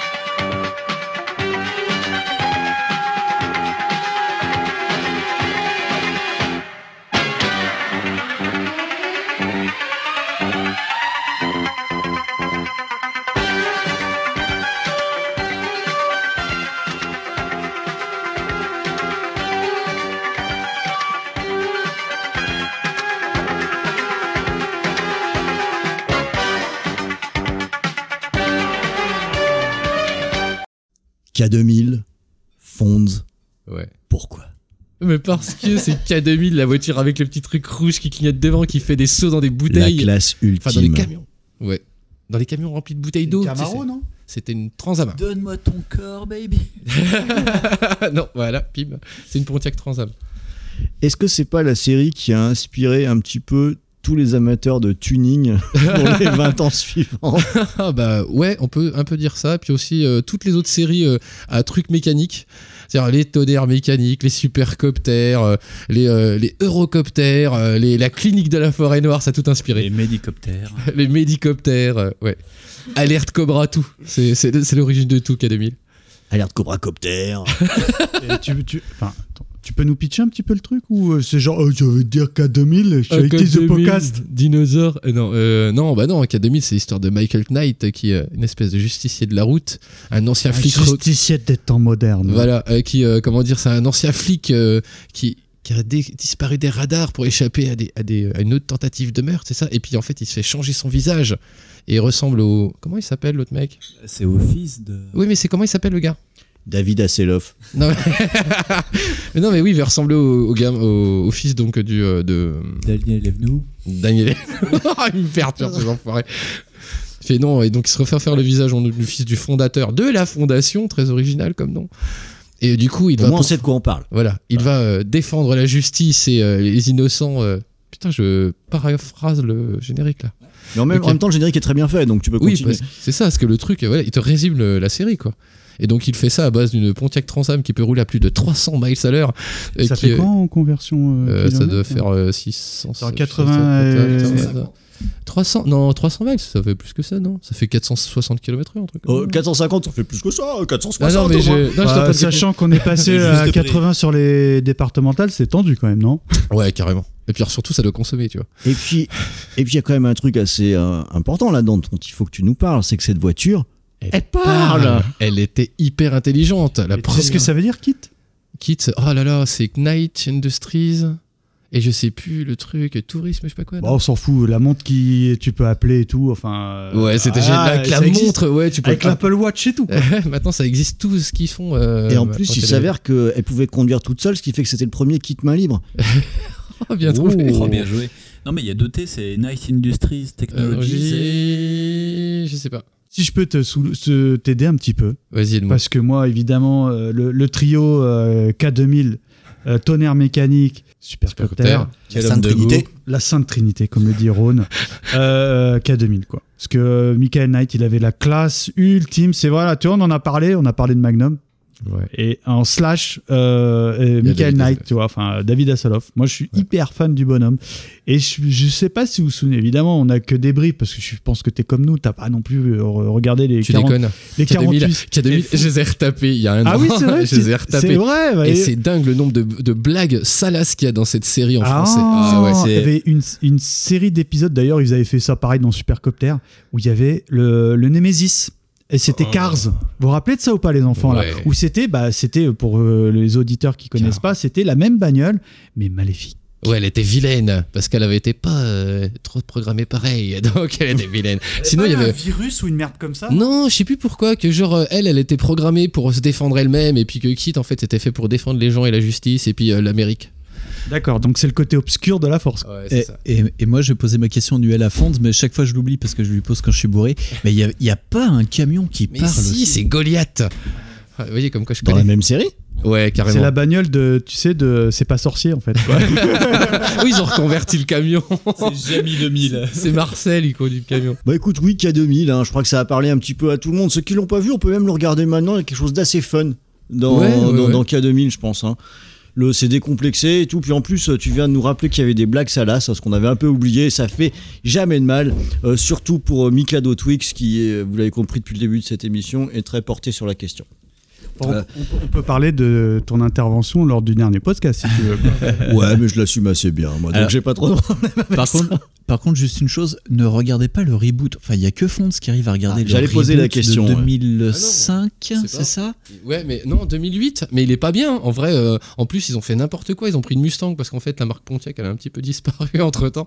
Et euh, du coup, ils ont dû euh, être obligés de prendre une, une espèce de Shelby. Et du coup, c'est pas bien. Et en plus, l'acteur, il a aucun charisme. Ah merde, Mais dans la série, c'est le fils hein, de Michael Knight. Ouais, non en plus, c'est le fils, Il mais, fait euh, pas un caméo, euh, David Hasselhoff Mais si, à un moment, il est là en plus. Mais, euh, Oh, tu... merde. Et puis t'as une espèce de truc euh, qui est croisé avec Casper Van Dien et puis euh, bah, David Hasselhoff, du coup. Et c'est très très. Joli Ah, allez Non, mais Ah, attends, tu veux dire que dans le reboot, il y a Casper Van Diem Non, mais par contre, le mec lui ressemble énormément. ressemble il a énorme. Tu sais, il a les mêmes. euh, comment ça s'appelle là tu sais, les Quand, tu connais la carrière de Casper Van Diem, tu dis que le mec qui lui ressemble, oh putain Ah bah, du coup, il l'a raté la science qu'il a commencé dans K2000. Évidemment, je regarde un peu genre du grenier, tout ça. Il avait testé un jeu de bagnole dégueulasse. Ah, il est dégueu. Ouais, le jeu est Où la dégueulasse. bagnole, tu sais, en fait, c'est un jeu de plateau. Tu vois, attends, attends, les mecs, eh, les mecs, j'ai une super idée. On va faire un jeu de plateau, mais avec une bagnole. Qu'est-ce qu'on a en licence là, qui est un petit peu cheap là, qui coûte plus rien, un K2000 Vas-y, oh, s'en fout, pépouze quoi. Pontiac, s'en fout, ça existe plus et tout. Enfin, et le jeu, bah, j'imagine, vous avez vu la vidéo Ouais, comme ouais. moi, parce que bon, le jeu, faut pas l'essayer. hein. C'est, ça a l'air épouvantable quoi. Et alors, je vais faire un petit coucou. Parce que voilà, Ter- Terry, Level Max, euh, de, évidemment Docteur Nostal. Je sais qu'il il organise régulièrement des events euh, du côté euh, de la région parisienne. Arpajon, je crois, un truc comme ça. Argelès et tout. Arpajon et euh, d'ailleurs euh, À- à- voilà. Mais d'ailleurs euh, à Los eh, Angeles et tout. Et je sais que plusieurs fois dans leur programme, il y a des mecs qui sont passionnés de Pontiac et de la bagnole, qui proposent euh, bah, des, des La expos, bagnole. euh, la voiture, euh, kit et tout. Ah ouais, honnêtement. Petite larme à l'œil, quoi. Moi, je, je sais que Nostal, tu nous écoutes. La prochaine année où tu organises ça, moi, moi, je viens. Franchement, je me débrouille. hein. Bon allez, on va fermer la porte euh, K2000, la porte arrière, gauche. Bien la fermer parce qu'après, sinon, ça Ouais, sonne. Ah, Exactement, hey, attends, sinon hey. Kid va dire euh, la porte arrière gauche n'est pas fermé. fermée. Comme une vieille rose électronique. Juste pour ouvrir, je ouvre la boîte à gants 30 secondes pour, pour euh, les complétistes. Il y a eu un téléfilm dans les années 90 qui est nul à chier. Pas bien non plus. Ah mince, c'est quoi ça clôture un peu la Avec saga euh, David Hasselhoff, ça se passe dans le futur. Ah Enfin, oui Dans le futur des années 90. C'était pas terrible. hein, Non, c'était pas souviens. génial. Oh là là, j'avais occulté ça, tu vois. Non, mais c'est- K2000, c'était la meilleure série avec des bagnoles parce qu'après, ils ont fait aussi Viper et Viper, c'était pas très bien. Arrête, t'as pas le droit de dire ça. Viper, c'est la meilleure série des années 98. Bon, ça y est, c'est fini là tous les Désolé, deux, pardon. Oh, on, parle sur le bagnole. Tiens, puisque c'est ça, Winston, c'est toi qui vas garder la parole avec une série qui, j'ai l'impression qu'elle a pas tant que ça marqué les esprits, mais ah, allez, tu vas nous en parler tout de suite.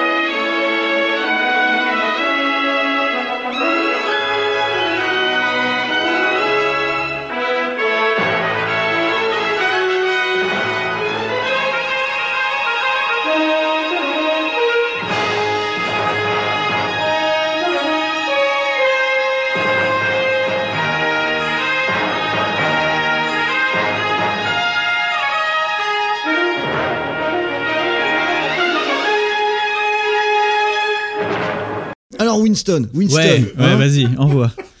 le, Balance. le, le magicien, les nains, pourquoi Oui. cet amour pour les nains Euh, parce que.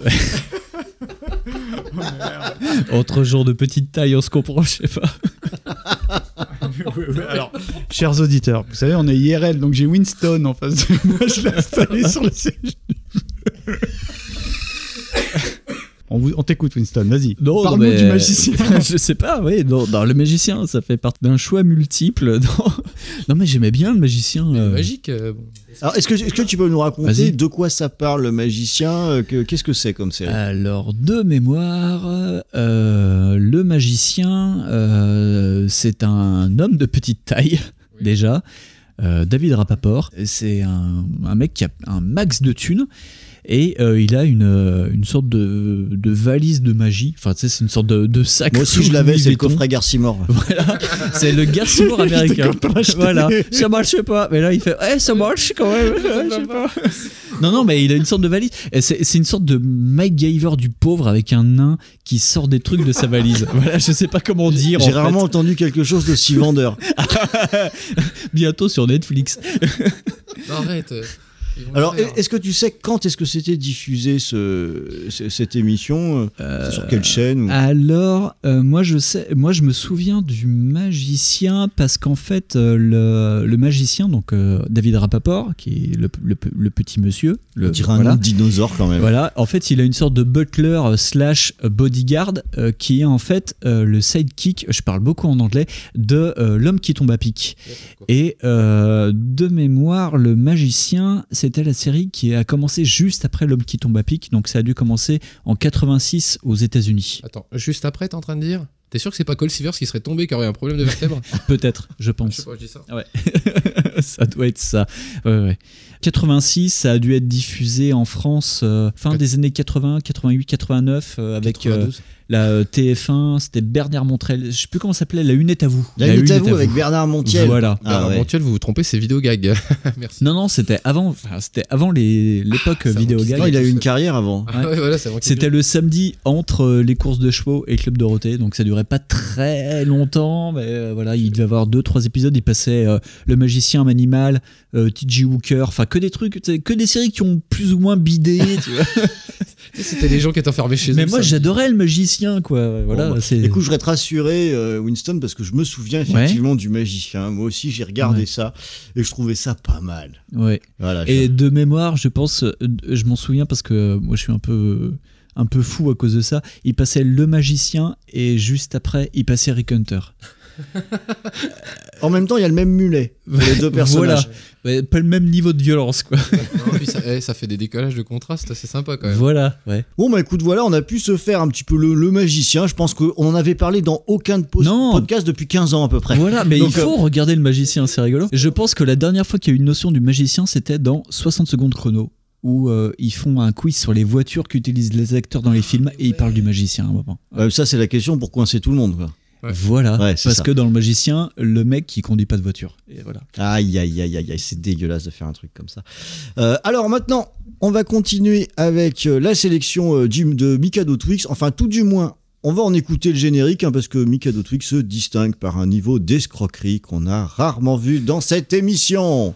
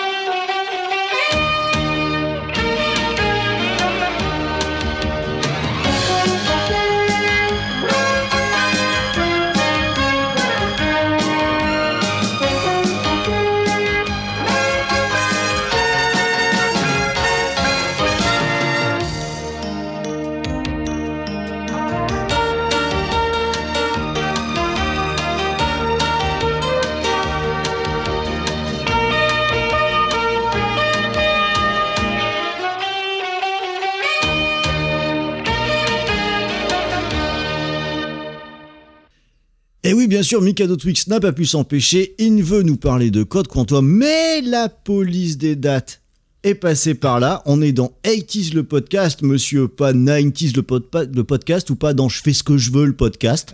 Donc, allez, je te laisse quand même quelques minutes pour nous parler de Code Quantum. Bah, euh, en fait, je triche pas vraiment parce que la première diffusion aux États-Unis, elle date de 1989. Donc alors, alors sur quoi on se base dans les titres de podcast Ah oui, bonne question. Bah en fait, je triche parce que euh, des fois on parle de d'œuvres qui sont des années 70, mais gna gna gna, j'ai connu ça dans les années 80, machin. euh, ou alors on triche en disant ouais l'héritage et tout. Mais là, il y a pas d'héritage. J'ai juste envie de parler de Code Quantum parce que vas-y. Juste pour le coup, en fait, des trucs des années 70, c'est aussi, c'est comme un peu comme les bagnoles. Si tu vas à l'époque, en fait, tu les gardais très longtemps. Donc des fois, c'était très très longtemps. Moi qui a 2000, je l'ai vu pendant 10 ans. Tu vois C'est ça. Donc là, c'est pareil. Donc moi, ça me choque Ouais. Bon ben voilà. Ron. Ça marche absolument pas. L'exemple de fond, c'est que ça, ça fonctionne longtemps après. C'est Après, c'est pas, pas rétroactif. Ça pas longtemps pas. avant. Alors, Bon bah on va être obligé de créer un 90s le podcast alors. Ah bah tu fais un 90s de podcast, Maintenant qu'on a on un beau label, on peut faire à, l'arrache un site et Spade, hein, voilà, tu nous fais un 90s le podcast. Bon, je vais pas en parler longtemps parce que honnêtement, dans ma vie d'ado, c'est c'est peut-être même ma vie tout court, c'est la série qui m'a le plus marqué dans ma vie parce que euh, Scott Bakula, C'est selon moi un, un des meilleurs acteurs au monde dans celui qui fait Code Quantum, qui a pas eu la, la carrière qu'il méritait. Non.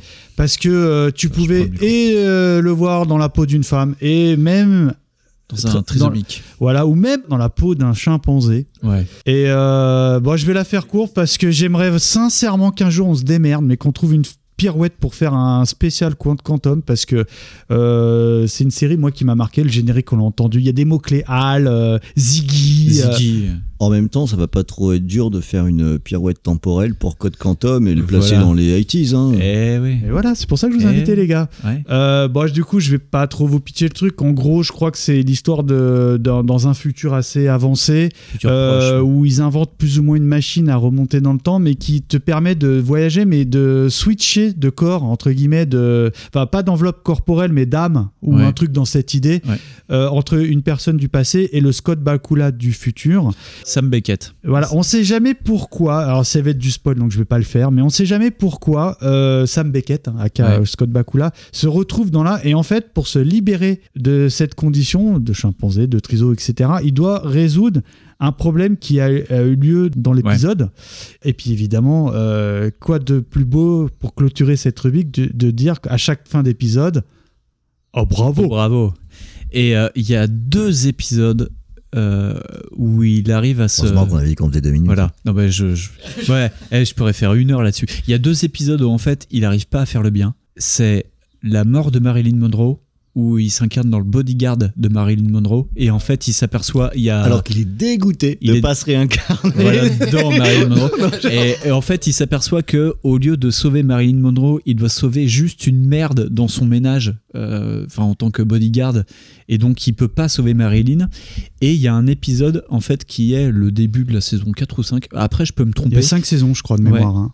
Mais euh, si tu veux, on fait un épisode ensemble. Mais Lou. ouais. à moi, je suis au taquet. hein. Et il y a un épisode où il peut rien changer parce qu'en fait, il s'incarne après une lobotomie à la fin de la saison 3 qui se passe mal. En fait, il se réincarne dans le tueur de JFK et en fait, il tue JFK. Oh, et il y a Al énorme. qui essaye Il y de a même de des épisodes de où il ça. rencontre Stephen King. Ouais. Et surtout, on en parlait un petit peu en off avec euh, Winston, Ouais. la fin, elle est culte. Oh. C'est la meilleure fin C'est la de meilleure fin du série. TV ever. Alors, je vous, chers auditeurs, sincèrement, euh, si vous avez pas envie de vous, vous avez des brimes, mais vous dites putain merde, c'est bête, j'ai jamais vu la fin. Euh, Faites-vous la fin sur euh, YouTube, elle y Ouais. est, je sais plus, bon, il y a des liens. Elle est cultissime la fin. Je vais pas la spoiler parce Non. que ça gâcherait toute l'expérience de, de Code Quantum. Bon, enfin, je rends le micro à Rod. Et ce qui est rigolo, c'est que c'est Donald Bellisario qui a fait cette série. Après, il a fait Jag. Et euh, il a fait un crossover à Jag qui est NCIS. Attention, et en attention. crossover à NCIS, Je vais il y a eu couper NCIS. dans 3 secondes. Il y a eu NCIS. New Orleans et c'est Scott Bakula qui joue dans NCIS New Orleans. 1. Nous avons perdu Winston. Zéro Pour clôturer, c'est vrai. ça que- pour clôturer Et tout ça pour dire qu'ils ont quand même pas trouvé le moyen de Non, mais c'est quoi. vrai que c'est dommage que Bakula a pas eu la carrière qu'il méritait parce que moi j'étais ultra fan Star du bonhomme. Trek, Je l'ai il a fait suivi. Star Trek, elle est bien la série, elle est bien. Elle a est sur Netflix d'ailleurs. Bon, bah, je crois qu'il y a un truc qui est en train de se faire ici en attendant. hein. on est euh, bien parti sur euh, une nouvelle émission qui va se faire euh, bientôt. Et ça nous permet de clôturer la partie télévision et de passer maintenant à la partie cinéma. C'est parti pour le générique.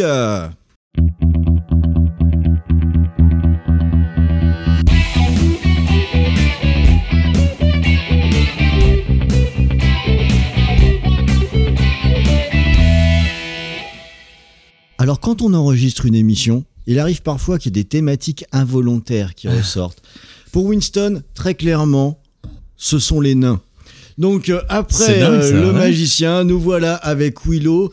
Winston, j'ai presque envie de te reposer la même question. Pourquoi, cet amour Willow pour les nains? Ah Pourquoi c'était pour, pour les... Alors, non, bonne question. Non, euh, en fait, chez mes grands-parents, il y avait trois cassettes. Il y avait Robin des Bois de Walt Disney, L'Empire contre-attaque, et quand j'ai usé la bande, il me restait Willow. Eh, bonne pioche, hein, euh, Voilà. sur trois cassettes, c'était pas dégueu quand même. Ah non, bah, j'étais petit en plus. Enfin, j'étais gamin, c'était des- tu sais, c'était les, les films repiqués sur la 5, il y avait Ouais, le logo ouais, ouais, et tout. voilà.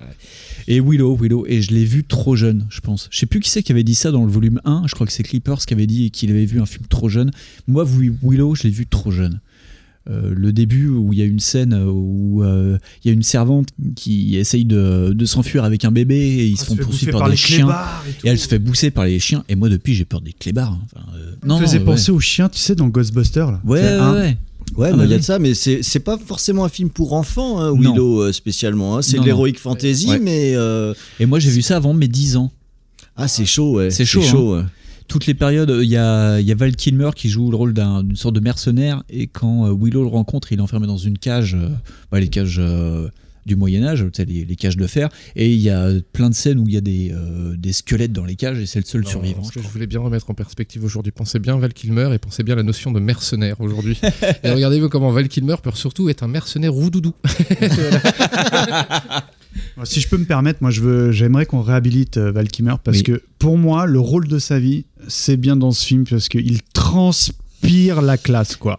Je veux dire, il y a S-Mine dans Top Gun. D'ailleurs, Voilà. c'est marrant, parce que je crois que tu l'avais. Ouais. C'est pas ton, ton, ton choix numéro un. Mais oui. Ah, c'est marrant ça. De, deux Val Kilmer en un. Euh, Val Kilmer et les nains. Bonjour et bienvenue à Val Kilmer, le En fait, ce qu'il podcast. faudrait, c'est un Val Kilmer. Et, euh, et bon, après, il a, eu, il a fait d'autres trucs sympas, hein, comme euh, bah, les Doors et tout. Mais dans Ouais. Willow, oh, comment il. Ah, franchement, Ah. il crève l'écran, même dans la scène un peu dégueu là de Luge. Ah oui, oui, oui. Non, puis je crois que de mémoire, c'était l'une des premières scènes au cinéma où il y avait du morphing. La sorcière, euh, à un moment, il, à la- Ouais, c'est bien possible. dans, à la Mais- deux- au deuxième tiers du film, euh, il, y a Willow qui fait une incantation Mm. pour libérer une, euh, une sorcière et elle passe par euh, l'état de vieille femme euh, à bouc, à, euh, enfin il la transforme en tigre et tout. Et t'as les morphings à l'âme animale en fait, euh, jusqu'au climax où elle se transforme en une, en une meuf normale, je crois, de mémoire. Et ça se tient. Franchement, ça se tient pas trop mal. Bon, alors évidemment, ça vieillit, hein, faut être clair. Mais euh, le gros avantage des films de cette époque, c'est que ça reste tourné sur du décor euh, réel, quoi. Décor Euh, naturel. Et l'air de rien, ça donne une certaine, un certain corps à l'ensemble du film. Moi, je trouve que ça fonctionne toujours, Willow aujourd'hui. Décor naturel, ça doit être du Amblin, Warwick Davis qui joue le nain. Euh, et euh, de ce fait, vu que c'est Warwick Davis, je pense qu'à la prod, ça doit être George Lucas. Ouais, il faut être honnête, ça vieillit mieux que le Cobaye 2, quoi, non Bah écoute, merci en tout cas beaucoup, euh, le Winston, pour ce choix. hein. Euh, Willow, c'est un chouette film. Moi, je, je trouve ouais, que ça. à ça- voir, mais à Ouais. réhabiliter même, je pense. Absolument. Ouais. Ah, j'ai juste une petite question que j'ai oublié de Oui. te poser là, parce que tu nous as expliqué qu'au départ, c'était plutôt un film traumatisme, parce que tu l'as Oui. vu quand tu étais trop jeune. Ouais. Mais finalement, avec le recul, ça reste une bonne expérience. Comment est-ce que tu considères ce film Ah, c'est une bonne expérience. Mais par contre, je l'ai en DVD et des fois, j'ai peur de le revoir. Entre les scènes des chiens au début et à la fin, il y a une sorte de monstre à trois têtes qui sort des, des, euh, des, des donjons. Là. Le seul Et- effet ah. spécial un petit peu daté aujourd'hui, je trouve. C'est l'animatronics de fin où Ouais. il tue une sorte de bête infâme, euh, genre euh, issue de- d'un jeu Doom. Il lui coupe la tête et ça tombe dans des douves et ça en sort une hydre qui est dégueulasse en animatronics. Ça du temps pour du Doom, c'est chaud, hein Avec la musique de Mike Gordon et tout. Mais c'était l'un des premiers. euh, je- le, genre, dans la même année, j'ai dû voir Willow, Robocop. Enfin, tu sais, je me suis fait tous les, les trucs violents, mais j'ai commencé par Willow. Et Willow, ça m'a Attends, marqué. attends, je je peux m'arrêter là-dessus juste un instant Je me suis fait tous les films comme ça, Willow, Robocop. Tu t'es fait Robocop à 8 ans Oui, mais parce que. Avec Murphy qui se fait désinguer Ouais, au flingue ouais, pendant ouais, deux ouais. minutes, la main qui explose, tout ça. Moi, j'ai fait, Oui. j'ai fait Predator comme ça, moi. Voilà. Je pense que Robocop est quand même plus violent. Ah, mais il C'est- est carrément plus gore, Robocop. euh. Mais Robo- Ah mais Robocop, j'avais les posters, les stickers parce que euh, mon euh, euh, le copain de ma mère, il travaillait dans un magasin de jouets, donc on avait des goodies Robocop, voilà. Mais je l'ai vu aussi par un coin de porte en fait. Enfin, je, enfin, je vais pas vous expliquer ma vie, mais j'ai réussi à avoir Robocop comme ça à l'envers en, en voyant euh, Murphy se faire exploser. Mais j'avais dû voir Willow quelques mois avant et j'étais déjà toujours sur les chiens Ah, qui c'est bouffent chaud la servante. Ouais, d'accord. T'aurais dû essayer de manger les chiens finalement. voilà. Ok, bah écoute, merci beaucoup hein, pour ce petit rappel Bah, sur, euh, sur ce film. Alors maintenant, je voudrais passer sur un autre film, c'est le choix de Mikado Twix.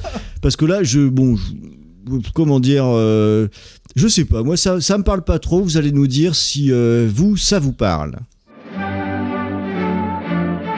J'allais chercher un petit garçon très exceptionnel. Je savais qu'il ne vivait pas dans les beaux quartiers des familles fortunées. Quel genre d'enfant allais-je découvrir dans de tels taudis? Et comment mon offre exceptionnelle allait-elle être accueillie? Voici le petit Lord Fauntleroy. Cédric ne voudra aucun prix partir sans moi, monsieur Avichard. Monsieur le comte tient à ce que rien ne soit laissé au hasard afin que son petit-fils aime sa nouvelle vie dans la campagne anglaise. Ton grand-père, que tu n'as jamais vu, est con. C'est affreux. affreux de devoir me séparer de mon Cédric. On est aristocrate, ça complique tout. Tout ceci sera à vous un jour, Cédric. Ça me sidère. Suis-je obligée de m'habiller comme ça ce matin Monsieur le comte vous attend pour le breakfast, Milord. Mais je crois qu'il faut renoncer à la casquette. Tout ça est à moi. Tout ça est à vous. Vous rentrez sans voir maman? Alors, Mikado, tu vas nous parler du petit lord de Fauntleroy avec un, un petit garçon qu'on connaît par ailleurs, peut-être plus que le film si ça se trouve. Bon, euh, je vous ai vu parce qu'on a IRL, les- je me sens seul là. Non, j'ai un peu. Même, Non, Ron qui est né en va. 1924, il connaît pas quoi. Enfin, ouais, mais j'ai du goût, moi, monsieur. Bon, euh, comment vous dire ça Euh, Alors, je vais vous pitcher un peu le truc du coup. hein. Donc, euh, Cédric Errol vit modestement avec sa mère à New York. Petit garçon joyeux et très mûr pour son âge. Il a pour meilleurs amis un tireur de chaussures. Princesse. Le mec qui a une vie trépidante.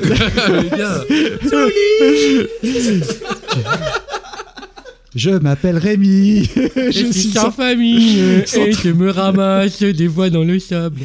Bon. Euh... et un épicier aux idées euh, anticonservatrices. Attends, attends, attends, qui c'est qui a pissé? Non, un épicier. pardon. oh. Tout va pour le mieux dans la vie de Cédric lorsqu'un message arrive à New York pour lui annoncer, écoutez bien, qu'il est le descendant d'une riche famille anglaise. Son grand-père, le comte de Dorincourt, l'invite à s'installer chez lui en Angleterre. Non, ça vous dit rien Non, mais ça fait pas très mais c'est de la littérature classique de chez classique, non? Alors, pas du tout. Et ça. Comment dire, euh, je suis, euh, je trépigne d'impatience de connaître la suite. Oui, parce que ça a l'air d'avoir un suspense de ouf. Bon, bah, je continue alors. Steven Seagal. Alors, l'accueil est plutôt froid. Le, je- le jeune Cédric est aussitôt. Ah, je peux mouiller de chat là, grave. est aussitôt séparé de sa mère. Par Steven Seagal. Il doit maintenant accepter sa nouvelle vie. Tu es bien jolie. Eh, on en a déjà parlé dans les œuvres anxiogènes. C'est vrai que c'est un truc que j'aurais pu retenir. Ah, c'est vrai que Princesse Sarah fait flippant. hein. Bah en gros c'est un melting pot de toutes les, dess- les, les, dessins animés où tu te coupais les veines enfin euh, tu vois, euh. Rési sans famille, cross. euh, Et pourquoi j'ai choisi ce film? Parce que, encore une fois, rappelez-vous, je vous parlais de la liste des cassettes VHS. Il en avait une vingtaine. Mon père, il avait fait une belle liste sur une feuille de canson et il avait enregistré ce, ce truc-là.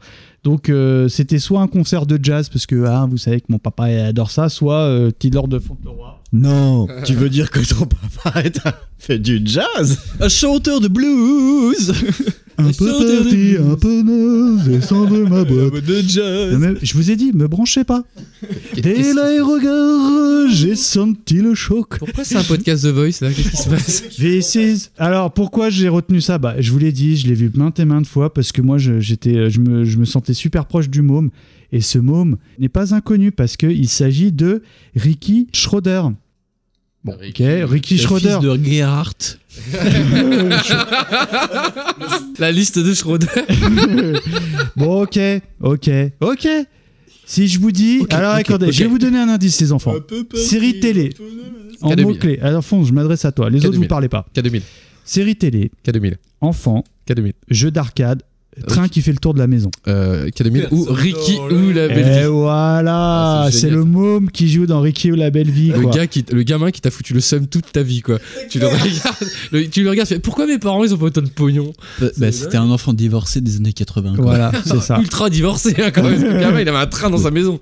Alors moi aussi, mes parents étaient divorcés, j'avais pas de train. hein. Euh, mais moi aussi, d'ailleurs, je l'ai voulu à ma mère. moi. Et en plus, attendez, table, vois, il était pote- en Ricky, il était pote de avec Arnold, de Arnold et Willy. Eh Euh, voilà. Attends, le crossover de ouf à l'époque. hein. Entre fils de riches. Voilà. Voilà, tu vois, c'est pas une histoire. Vraiment, c'est pas une histoire de couleur, tu vois. Ouais. Parce que euh, l'important, c'est d'écouter son cœur. Et l'ISF, apparemment. Vous êtes en train de me carjacker et de me défoncer ma rubrique Désolé, parce que désolé. petite larme à l'œil sur l'or de Fauntleroy. C'est marrant parce que pourquoi j'ai choisi ce truc-là? Parce que l'autre fois, mes enfants regardaient un truc. En fait, c'était une sorte de reboot parce qu'il y a eu maintes et maintes adaptations. Il y a des reboots, quoi, de ce truc-là. Un reboot. Vrai en reboot. plus. Original. Seagal. Limite- limite dispo sur Netflix, tu vois. Et en, sauf que là, c'est plus un garçon, c'est une petite fille. Je fais, mais, mais, mais, mais, Mais elle a 17 bien ans. sûr Elle a 16 ans. C'est elle a 17 ans. exactement le même pitch. Et du coup, j'ai creusé, bah, ça fait partie de la littérature infantile des fin du 19e, quoi. Ouais, c'était et, le père qui fait le, le lord euh, un peu acariâtre ou un peu eh ben c'est le euh, l'acteur euh, j'ai oublié son nom ça va me revenir c'est Alec Guinness qui n'est autre que Obi-Wan Kenobi dans la saga Star Wars Ah, C'est pas l'inventeur vieux. de la Guinness. Bon ok je vous laisse Allez, ciao c'est j'ai fini Ron, non, j'ai fini. non, c'est Sir Alec Guinness. Non, Voilà, mais c'est rigolo. voilà, tu nous as montré. voilà, voilà. Tu nous as, tu, tu nous as montré le trailer. Ça fait, il était vieux en fait. Ah, mais il est Euh, né vieux aussi. Il fait partie de ces acteurs nés vieux. hein. Ils sont nés tout de suite à 40 ans. Voilà. Ensuite, ils ont pris de la bouteille. Alors, euh, merci Mikado. Écoute, merci de nous avoir appris qu'il y avait un reboot du euh, Petit Lord de Fauntleroy. J'attends ça avec impatience, tout autant euh, que j'attends avec impatience un reboot de Mais la je- guerre du feu ou de. Mais je crois qu'ils vont faire un truc euh, avec. je- euh, Je crois qu'ils vont faire un truc avec Reeves. un, un reboot de Marie Pervenche. Oui, euh, c'est pas- Avec Megan Fox. Daniel Evenou représente. Euh, et je me suis gardé pour la fin, pour la bonne bouche, le choix de Fonds, puisque on va parler d'un film qu'on a un petit peu défoncé dans le dernier épisode de VHS et Canapé. Alors ça m'a fait bien plaisir de le voir apparaître ici, et je suis vraiment très curieux ouais, d'entendre euh, ce que tu vas nous en dire. Allez, une petite bande-annonce. La peur le précède. La guerre le suit. Le combat est son seul salut. Pour qui vous prenez cet homme? Dieu Non, Dieu aurait pitié. Lui, non. Mais ils l'ont forcé à revenir pour sauver son seul ami. Quand ils ont fait couler le premier sang. Pourquoi tu dois faire ça? Parce qu'il le ferait pour moi. Rambo 3. Stallone. Mais qu'est-ce qui se passe? Qui est-ce? Ton pire cauchemar.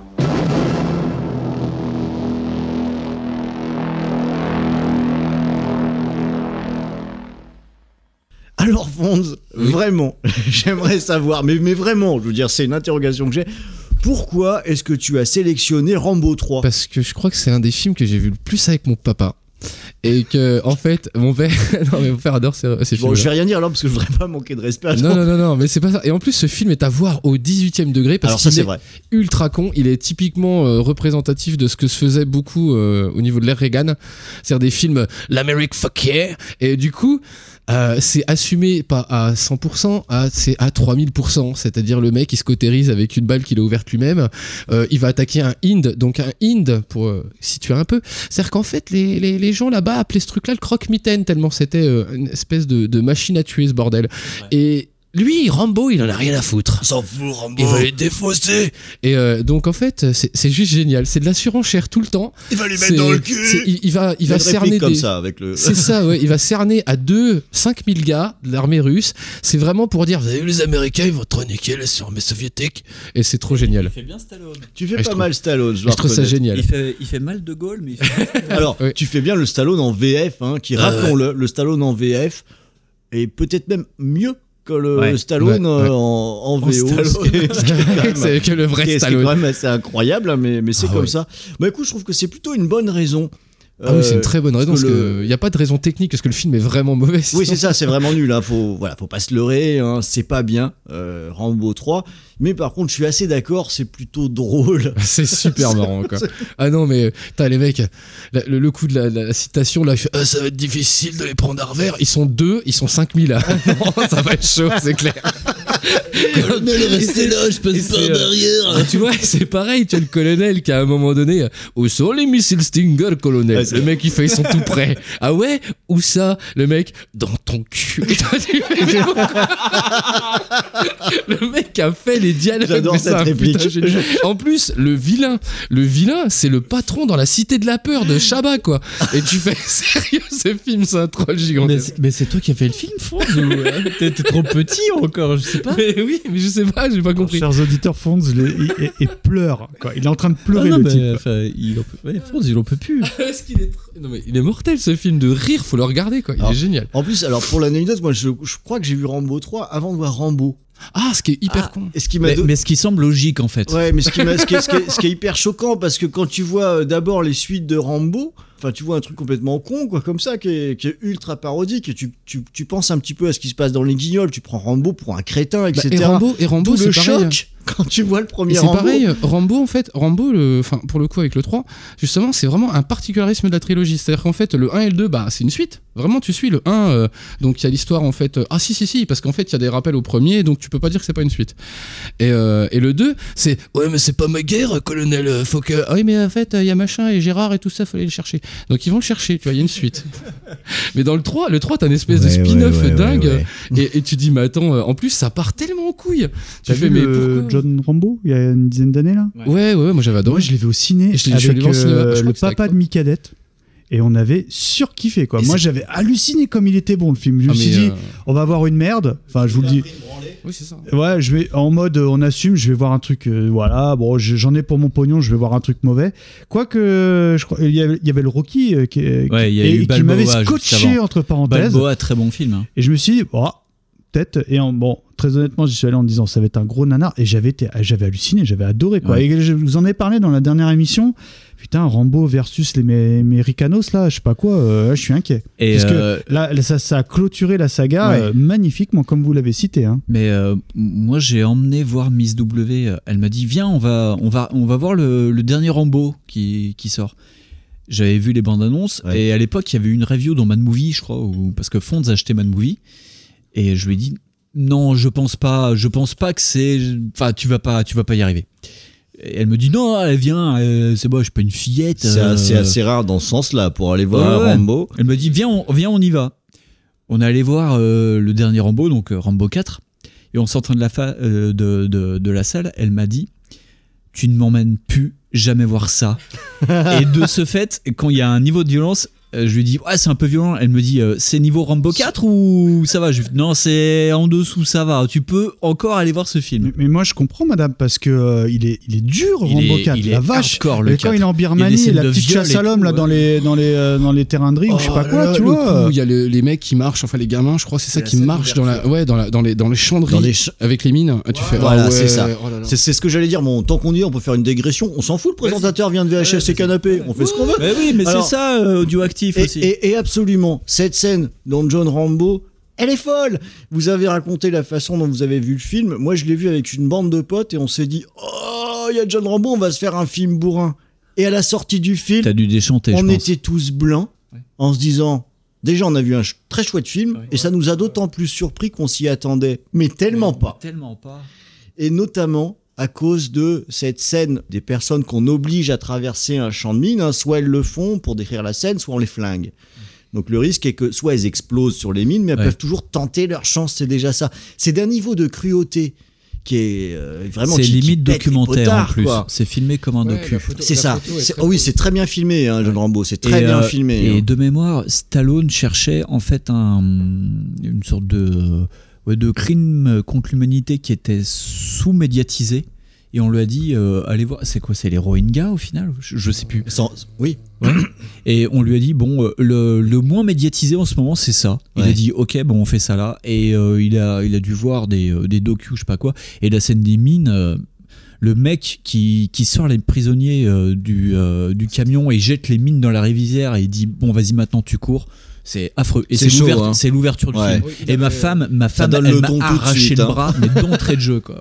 Mais t'avais pas besoin d'aller chercher des, euh, des, des vrais trucs parce qu'en fait, euh, Pol Pot il faisait ce genre de délire là. Ouais, ouais, ouais, non, mais oui. Allez, bon, on va peut-être refermer un petit peu la digression, mais ça fait du bien aussi de parler. Ouais, mais de c'était pas sa hein. guerre. C'était pas ça. Voilà, on a attaqué avec un nanar qui nous fait rire quand même, hein, plus ou moins. On a pu causer un petit peu d'un bon film. Regardez John Rambo.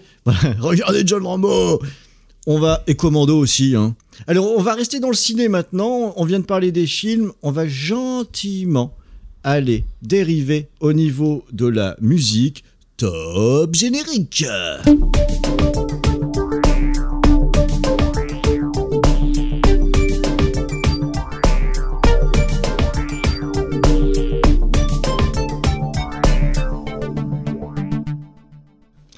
Maintenant, on va attaquer les BO de films et Mikado n'a pas cherché midi à 14h puisqu'il va nous parler du flic de Beverly Hills. Ah ouais, Serge, on passe la musique.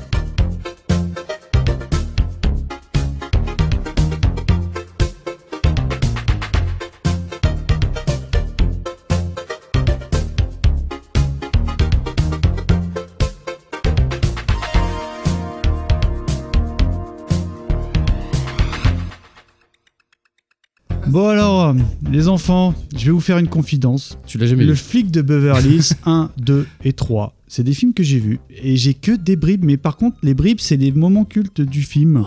Wonderland. Je vais pas vous refaire le pitch, Ah, je vais pas faire 3, mon. Creepers, hein, je vais vraiment me concentrer sur la musique. Mais. Non, parce voilà. que t'as pas la voix de Creepers Moi je me ça. souviens de Serge, je sais pas pourquoi. Voilà, bon, faudrait- Parce qu'il revient régulièrement dans la série. Et je me souviens que le 3, dans une espèce de parc d'attractions, j'avais pas trouvé ça génial. C'était énorme. Bien sûr que si. Eddie Murphy sur des billets, quoi. C'est rigolo. Non, mais c'est le, c'est le reshoot de. Enfin, c'était les années 90 là. On était. si vous ouais. me dites solennellement, oh là, Mika, franchement, faut qu'on fasse un 80 sur le flic de Beverly Hills, ça sera un grand plaisir de revoir les films parce que je m'en souviens peu. Moi, je suis à peu près Ah, capable te- d'imiter Eddie Murphy sur la durée d'une émission. hein, c'est ce qui fait chier ma femme en longueur de temps. hein. Si, euh, Est-ce que tu peux faire l'âne de Shrek, s'il te plaît? Ah non, je suis uniquement Eddie Murphy. par contre, hein. Euh, quand vous pensez poubelle, vous pensez. Ah merde, j'ai oublié le nom dans Un prince à New York. Ah putain Merde, mais le doublage, j'ai jamais vu ça en VO, entre parenthèses. si, si tu, si tu cherches quelqu'un Eh pour mec, parler des. j'ai retrouvé mes jambes.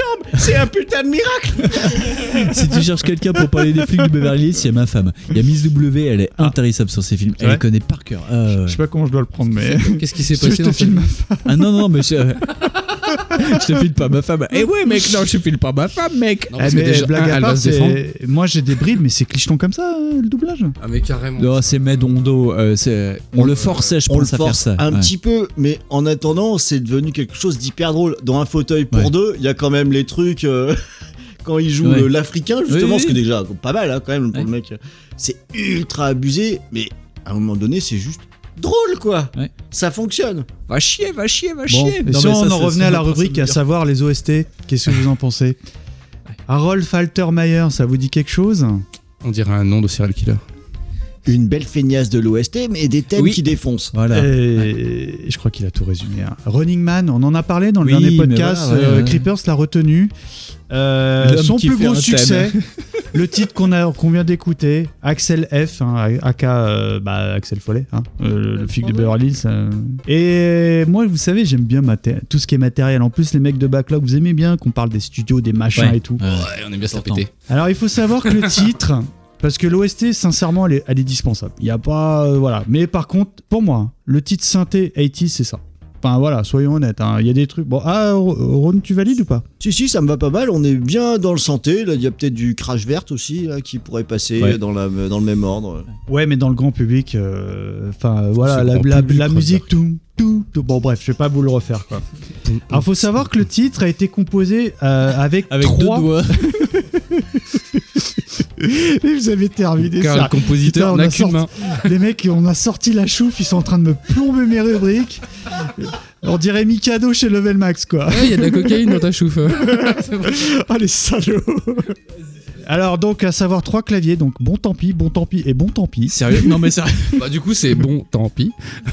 Alors là ça va parler aux musiciens. Ça, euh, ça a été composé sur une Roland Jupiter 8, une Roland JX 3P et une Yamaha DX77. Et le numéro complémentaire Et le 8. est le 8. À deux Roland. Ouais, Tu, non, tu mais. parlais de mobilette, non ou...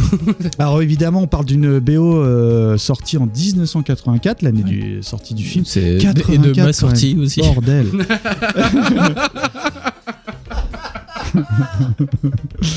bon, je passe la main, j'ai plus rien à Non, dire. non, non, mais deux Roland. Non, mais. euh, ouais, tu ouais, vois, non, il faudrait qu'il y ait Wiz. alors, parce que, ouais, deux Roland. là, il y a Non, mais c'est vrai que moi je suis pas l'expert dans l'équipe, c'est Murdoch et Wiz. là, Ouais, voilà. Je me demande, Wiz, mon petit Wiz adoré, si t'aimes bien cette BO. Parce que je l'ai écouté. Alors, Le pour titre, être un il est très grand cultissime, mais la BO, euh, bof quoi. Bon, vite fait, Harold Faltermeyer, on en a parlé, Running Man. Il a quand même eu le Grammy Award en 86 pour la bande-son du flic de Beverly Hills. Et il faut Ah. savoir également qu'il a composé entre autres la BO de Top Gun. Oh. De De Top Gun, et c'est deux thèmes. Le thème combat et Ouais. le thème. Ah ouais, c'est carrément ça, quoi. Non, mais c'est ça, c'est. c'est- c'est- des mecs qui, qui tournent en, en cylindre, qui, bah, qui, ouais, qui déclinent du thème en fait. Oui, mais c'est efficace. C'est efficace et c'est, il faut le faire. Attends, on va peut-être se poser la question maintenant. Profitons, voilà, parce qu'on va, on va faire un podcast un petit peu comme ça, cinéma, on se pose Oui. deux, trois questions. Qu'est-ce que c'est qu'une bonne euh, BO Et si Winston nous apportait la réponse avec sa BO qui a un petit peu plus que deux thèmes dedans?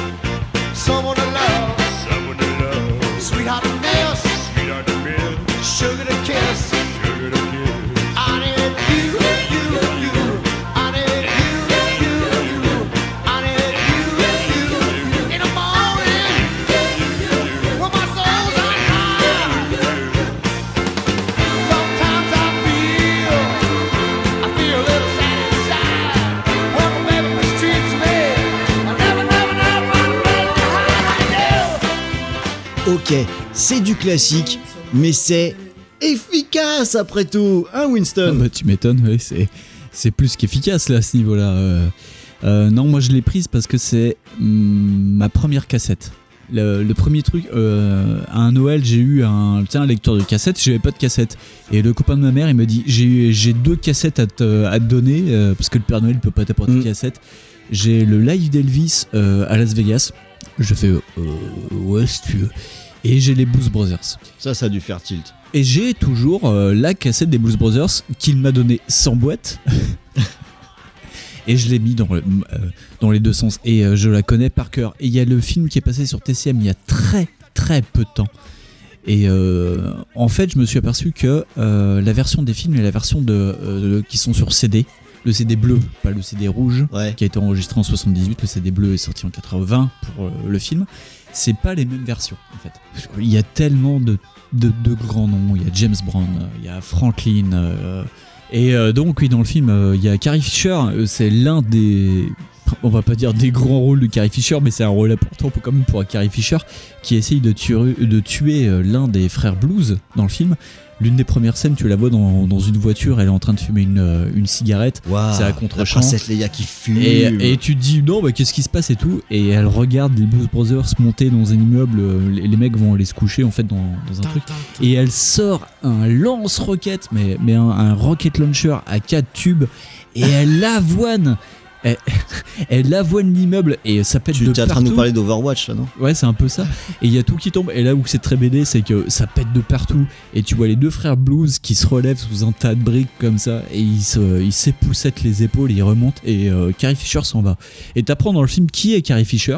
C'est vraiment une BD. euh, t'as des nazis dedans. Ouais, euh, tout est t'as des abusé flics, dans t'as les des Brothers. hillbilly, euh, il y a aussi euh, dans les chansons, euh, bon, il y a Jailhouse Rock, il y a beaucoup de reprises. Euh, Il y a une scène dans, dans un bar texan où il joue euh, Low High, qui est un thème, euh, c'est quoi C'est la grande. comment s'appelle euh, La grande caravane? Je me souviens plus le, nom en français. C'est une série très connue qui a inspiré Star Trek aux États-Unis où ils chantent Low High et c'est le- la seule chanson que connaissent les Blues Brothers. Ils sont dans un bar texan où ils doivent jouer de la country et ils connaissent rien du tout. Ce, regardez ce film, c'est complètement what the fuck. Ça a un peu vieilli, mais il y a Steven Spielberg à la fin qui joue, euh, Ah, alors? qui joue un tout petit rôle euh, dans une très grande scène. Voilà, à regarder. Et sachez que Blues Brothers 2, enfin le euh, le, le script 2000, tu veux dire non, Non le script de Blues Brothers 2 en fait a été cancellé et ils ont barré Blues Brothers 2 et ils ont marqué Ghostbusters. Ah bon? C'est un truc à savoir, Ghostbusters en fait devait être la, suite de Blues Brothers. Mais quel est le rapport? Ça devait être une comédie musicale avec des fantômes et avec les Blues Brothers. Et Dan Aykroyd il a fait non, on va tout changer. Ok, Voilà, intéressant, ouais. je la connaissais pas celle-là. Ah, euh, bah sur, maintenant euh, tu la sais. Et maintenant, oui. Alors écoute, bah, écoute pas mal. Bon, là, on va fermer un petit peu ce sujet sur euh, les BO parce que euh, Fonds, lui, écoute pas du tout de musique, il s'en fout Non, des BO. à part lui, Take My Breath Away, non. Ouais, voilà, lui, c'est- non, ça l'intéresse Moi, j'ai pas. pas d'oreille. Même pas un petit euh, commando en BO, non Euh, mais pas du tout, quoi. Alors allez, on va terminer, on va fermer cette page euh, BO pour passer maintenant au moment culture, ce qu'on appelle l'étape Bernard Pivot dans euh, 80s le podcast, l'étape apostrophe, puisqu'on va parler de notre livre culte. Et là, je suis particulièrement intéressé justement par le livre qu'a choisi euh, Fonds, parce que j'aimerais vraiment savoir à quel âge il a lu ce livre de euh, Stephen King. Est-ce que tu peux nous en parler, Fonds? Tu veux dire Cujo? Oui, ah, c'est mais ça. je l'ai dit super petit et en fait, j'ai eu trop peur du cul. Mais tu m'étonnes Parce qu'en en fait, euh, j'avais, euh, j'ai attaqué super vite les Stephen King parce qu'on dit tu vas voir, c'est bien, c'est génial. Et en fait, à un moment dans ta vie, t'attaques Cujo. Donc Cujo, euh, c'est l'histoire euh, d'un chien hyper vilain qui attaque tout le monde. Et, euh, et- putain, j'ai jamais autant si bien résumé une œuvre. Et, et Qui a- en qui fait, a la rage, qui a la rage, il voilà, et dans le chien, voilà, le chien est très très vilain. Et donc du coup, à la fin de ce bouquin, je me suis dit Stephen King. Non seulement il est psychopathe, mais en plus, genre, il aime pas les enfants. C'est ça, parce que la, fin du livre, alors on ne spoile pas Non, sur is le podcast, mais autant dire que quand on est enfant, la fin du film, du, du, du Du livre, bouquin. pardon, est particulièrement compliquée. Voilà, On- elle te on donne pas dire. envie de kiffer les bouviers bernois et les Doberman. et par exemple, s'il y a un truc qui m'a filé la, la- la trouille des chiens, il y a ça en partie. Et ça- Ça a été adapté euh, En série En- ou- ça a été ouais. adapté en film, Et ouais. c'est bien, ça se regarde Je sais pas du tout. Ah, ouais. Oui, oui, tout à fait. Ça se regarde. Le film euh, Cujo, c'est bien foutu parce qu'il y a une alternance de plans avec l'animal en réel et avec un faux. hein. Eh bien, ils ont gardé, alors, puisque tu as lu le livre, hein, le, le- je dirais la sécheresse du livre, euh, les personnages qui sont pas tous si sympathiques que ça, on va dire, dans, dans, dans, dans- le bouquin. Ça se retranscrit bien dans, dans le film. C'est une des rares bonnes adaptations de Stephen King. Même si le film euh, n'est pas récent, si vous le croisez euh, dans Non. le DVD ou quoi que ce soit, n'hésitez pas. Franchement, euh, c'est c'est un film qui est pas mal du Non, tout. fuyez. Non, franchement, fuyez. C'est- Mais c'est un film qui passait dans les jeudis de l'angoisse. Et t'as lu ça à quel âge Parce que c'est- Ah, l'œuvre, elle est de quelle année déjà euh, Je sais plus du tout. J'étais en primaire. Ah oh là là, c'est raide non, Rhône Alors, ça l'est extrêmement, parce que tu vas me dire si je me trompe, parce que j'ai Ouais. lu il y a longtemps, mais c'est quand même un film où tout le début du livre parle d'adultère. De Cujo Euh, non, non, pas de Cujo. Cujo, il fait un adultère avec qui veut, c'est un chien, il s'en fout. Ouais. Mais, euh, De- dans, de- dans les personnages, euh, les personnages principaux, la femme qu'on va Ah retrouver. ouais, mais après, Hein moi, il y a des trucs que j'ai pas pigé Alors, qui sont, sont passés voilà, c'est ça, parce qu'il y, y a même des choses qui ont dû te passer au-dessus. Parce que Cimetière, Mais, par exemple, c'est pareil, je l'avais lu avant. Oh, cimetière avant Voilà. Oh putain Euh, là, j'ai lu Cimetière et en fait, euh, du coup, oui, ce qui explique totalement mon état psychologique. Ah bah, il est cintré, il est cintré. Ah, cimetière, c'est peut-être encore plus chaud, je Et crois. du coup, et du coup, le truc, c'est qu'en fait, Cimetière, il y a des trucs que j'ai piché, mais des années plus tard. Ah ouais, que il voulait dire, tu vois, c'est, euh, c'est, oui, il y a des bouquins, ils me sont tombés dessus, je les ai lus, et puis bah, je comprenais les mots, mais pas le sens des fois. Parce que dans, dans Cujo, quand même, parce que je, vais- je vais juste reprendre un petit point de l'histoire, euh, qui n'est pas un spoiler particulier. Une bonne partie de l'histoire euh, consiste à. Il y a une mère et son enfant qui sont enfermés dans une voiture. Bagnole, ouais. Dans Oh, une putain, voiture. tellement avec donc un Saint-Bernard qui a la rage autour, et un Saint-Bernard, c'est costaud. Et c'est énorme. Et voilà. Et d'ailleurs, je tiens à signaler que mon ex avait aussi un Saint-Bernard. Oh la vache je te dis pas la feunerie quand je suis arrivé chez Lionel.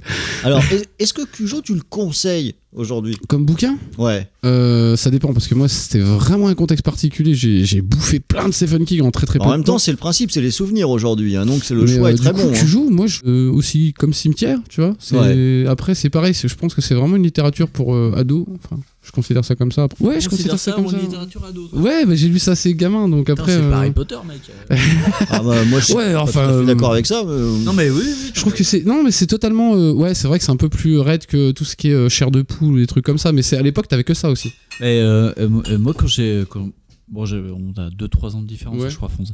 Euh, moi, quand j'avais ton âge, ma mère lisait La peau sur les os, euh, euh, ça et compagnie. Moi, j'avais juste droit de regarder les couvertures. Rien que ça, ça me foutait ouais mais moi j'avais une maîtresse qui en avait un petit peu rien à foutre T'avais déjà, une maîtresse, ça m'étonne Oui, pas. une instit. Mais euh, en fait, il y avait des bouquins trop bizarres. J'avais quand même le droit de les prendre parce que les, les étiquettes, elles étaient rigolotes. Je fais, madame, je peux le prendre? Et on dirait qu'il y a un chien gentil dessus. Et j'ai. D'accord, bah écoute, je pense que c'est un souvenir un petit peu qui témoigne de. je, je sais pas, soit de l'insouciance, soit carrément de l'inconscience. Ouais, c'est l'insouciance des années 80. Ouais. Tu ferais pas ça à, tes enfants maintenant. Ah non, puis c'est pareil. c'est En fait, tu, peux, tu pourras attaquer en justice. hein, Ah non, mais c'est pareil, tu vois, c'est des trucs où par exemple, toi, tu vas voir ta mère et tu fais, hé maman, tu peux m'acheter ce bouquin? Ta mère voit le titre Cimetière, Et- elle et- le prend. Et c'est une œuvre que vous conseillez à partir de quel âge? Oh là là, je sais pas. Jamais- genre, mais genre, Alors, moi, je vais être clair, hein. 16 ans Euh, Une adaptation littérale du livre serait interdite clairement en moins de 16 ans. On va passer maintenant au choix de euh, Winston. Parce que Winston, lui, c'est un gars.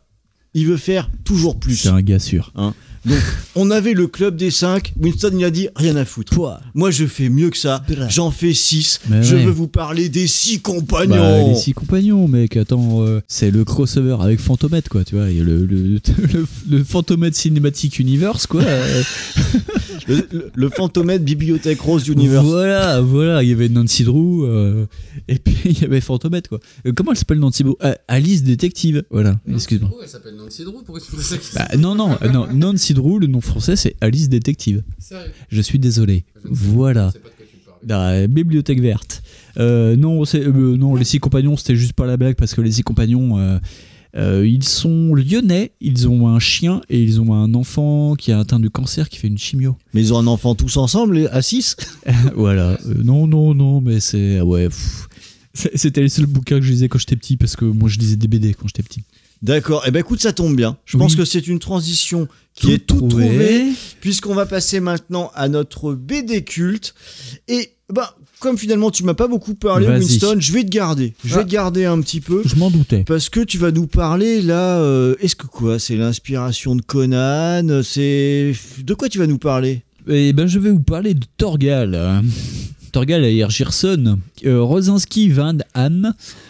Euh, une BD éditée par le Lombard, euh, plus exactement. Euh, Torgal, fils des étoiles. C'est de la SF alors ou... C'est oh, c'est compliqué en fait Torgal quand tu regardes. Ça commence comme une BD plus heroic fantasy, ça finit vraiment comme de la SF et après ça retombe sur du survivalisme. Ça dépend. En fait, ça dépend du mood des auteurs, j'ai l'impression.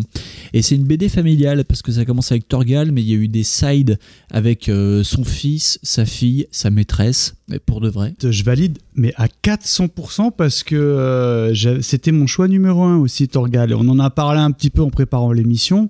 Et euh, oui, euh, Torgal, c'est un peu tout à la fois, mais ça fonctionne. Ouais, c'est une BD. C'est pas loin d'être le fond de commerce de Mikado Twix. hein. Voilà. Non, mais c'est la BD d'une vie et d'une famille. Euh, ça part sur euh, Torgal, qui est une sorte de bâtard dans un village de, de vikings, qui est à fond amoureux de Aricia, qui est la fille euh, du, Du chef du village. Du, fait- du chef du village. Il va se faire euh, déporter, il va partir euh, dans une première aventure, mais c'est un one-shot. Alors, je sais plus dans quoi c'était publié. Pilote, peut-être? Euh, oui. Tout à Pilote, fait, dans ouais. les années 70 en fait. Je crois que c'est la première publication, c'est 1976. Voilà. Donc la- le premier volume relié, c'est deux histoires en fait. La première, il part euh, faire une petite aventure. La genre, magicienne euh, trahie, je crois. La magicienne trahie, euh, un truc un peu la Donjon et Dragon, euh, voilà. Et à la fin, il se barre avec son cheval et euh, sa meuf qui est blonde. Et au final, avec le temps, ils vont avoir des enfants, ils vont partir Le sur cheval est blond lui aussi ou- Non, il est noir. voilà. Il peut être noir et blond. euh. Euh, voilà, Ouais, comme le cheval de Comme, Yakari. euh, comme Wesley Snipes par exemple. Voilà, comme, euh, comme- voilà, tout à fait. C'est, c'est- son cheval est issu de Demolition Man. Voilà. Non, mais ils vont vivre sur une, une île utopique. Ils vont avoir deux enfants. Le premier a un peu des pouvoirs un peu spéciaux, mais je voudrais pas trop spoiler. La deuxième, la fille, en fait, a, il y a une super. euh, Elle parle aux animaux. Elle parle aux animaux. D'ailleurs, si vous voulez commencer, Mais par contre, les animaux lui répondent jamais. c'est ça. C'est pas possible, arrête C'est- mais, mais, mais moi je suis. eh, Mais attends, Winston. Ah. Winston. On en a parlé, c'est une BD, je suis désolé, c'est- j'avais préparé limite Oui. ma rubrique, genre Ouais, euh, bah, euh, balance. Torgal. C'est moi à l'époque, ma mère à, son taf, j'avais accès à son CE, donc à la médiathèque de son CE, et Torgal, ma mère me les ramenait.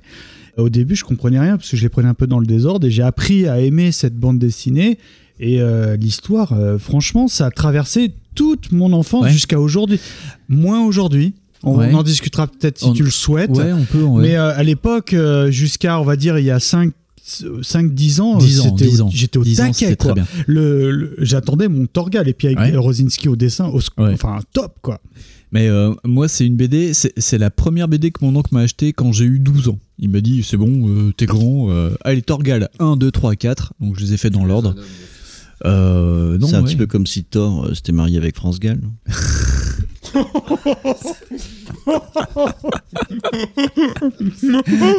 C'est très très bon. On va peut-être pas la couper celle-ci parce qu'elle est bonne. Oh merde non. Mais Fils non, de Thor on avait et dit de- non, on Fils avait de dit Thor non. et de Gal. Tout pour la musique. J'ai rebondi maintenant. Ouais, ça va être compliqué.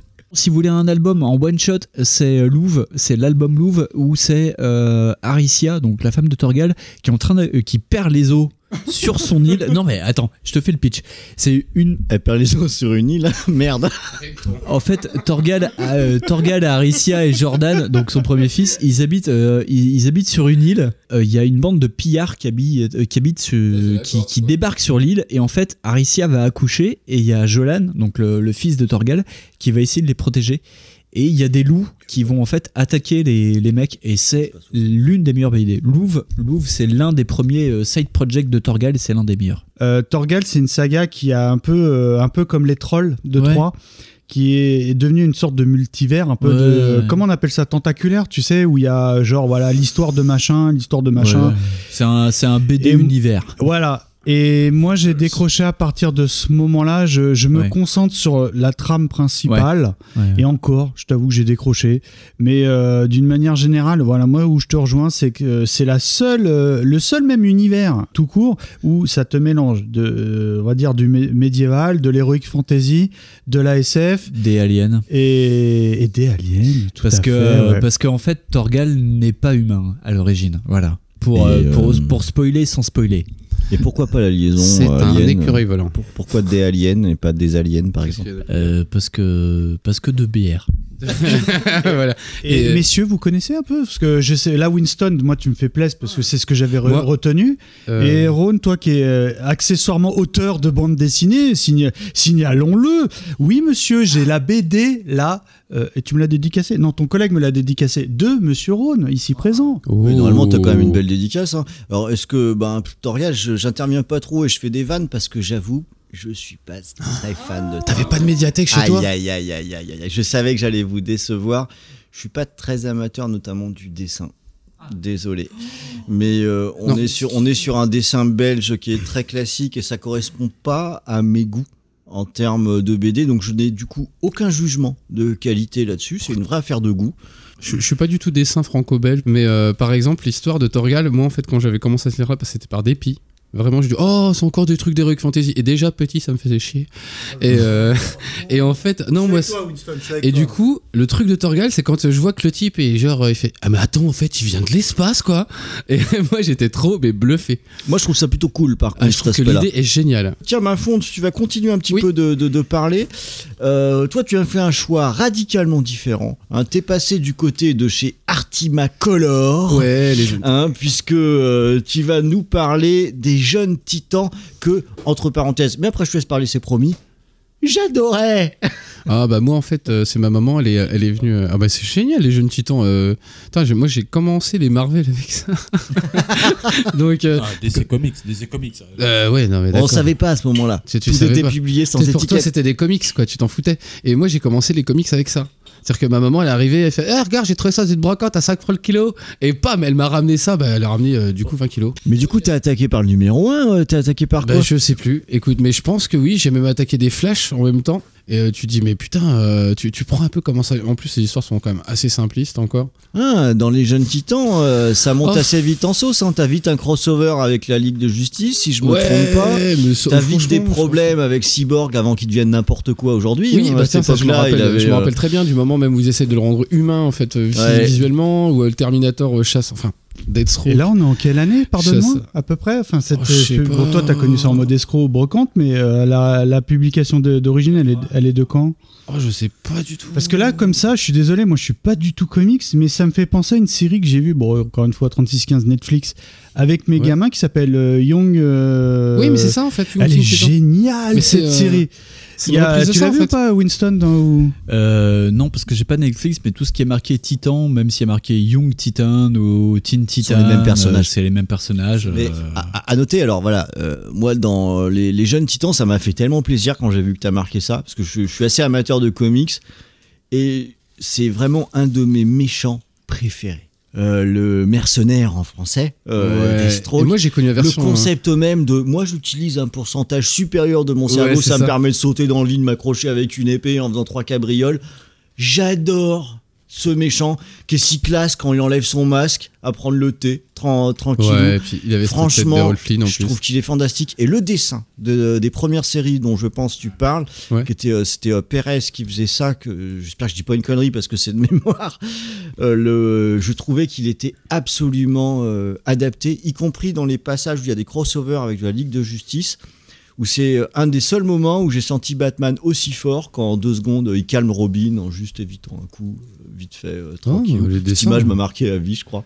Les Euh, dessins, voilà, euh, donc euh, je, je sais jeune pas, je sais pas, je me titan, retrouve, je me, je me rappelle pas d'un truc dégueulasse. Je me rappelle vraiment pas d'un truc dégueulasse. c'est je me très rappelle propre de- comme dessin. Des trucs hyper classiques, ouais. Et c'est. euh, les couvertures étaient méga classe. Ah bah je sais qu'il y en a, eu- il y en a un, j'en avais eu un doublon. Et ben en fait, j'ai retiré le- la couverture et je l'avais collé chez dans, dans ma chambre.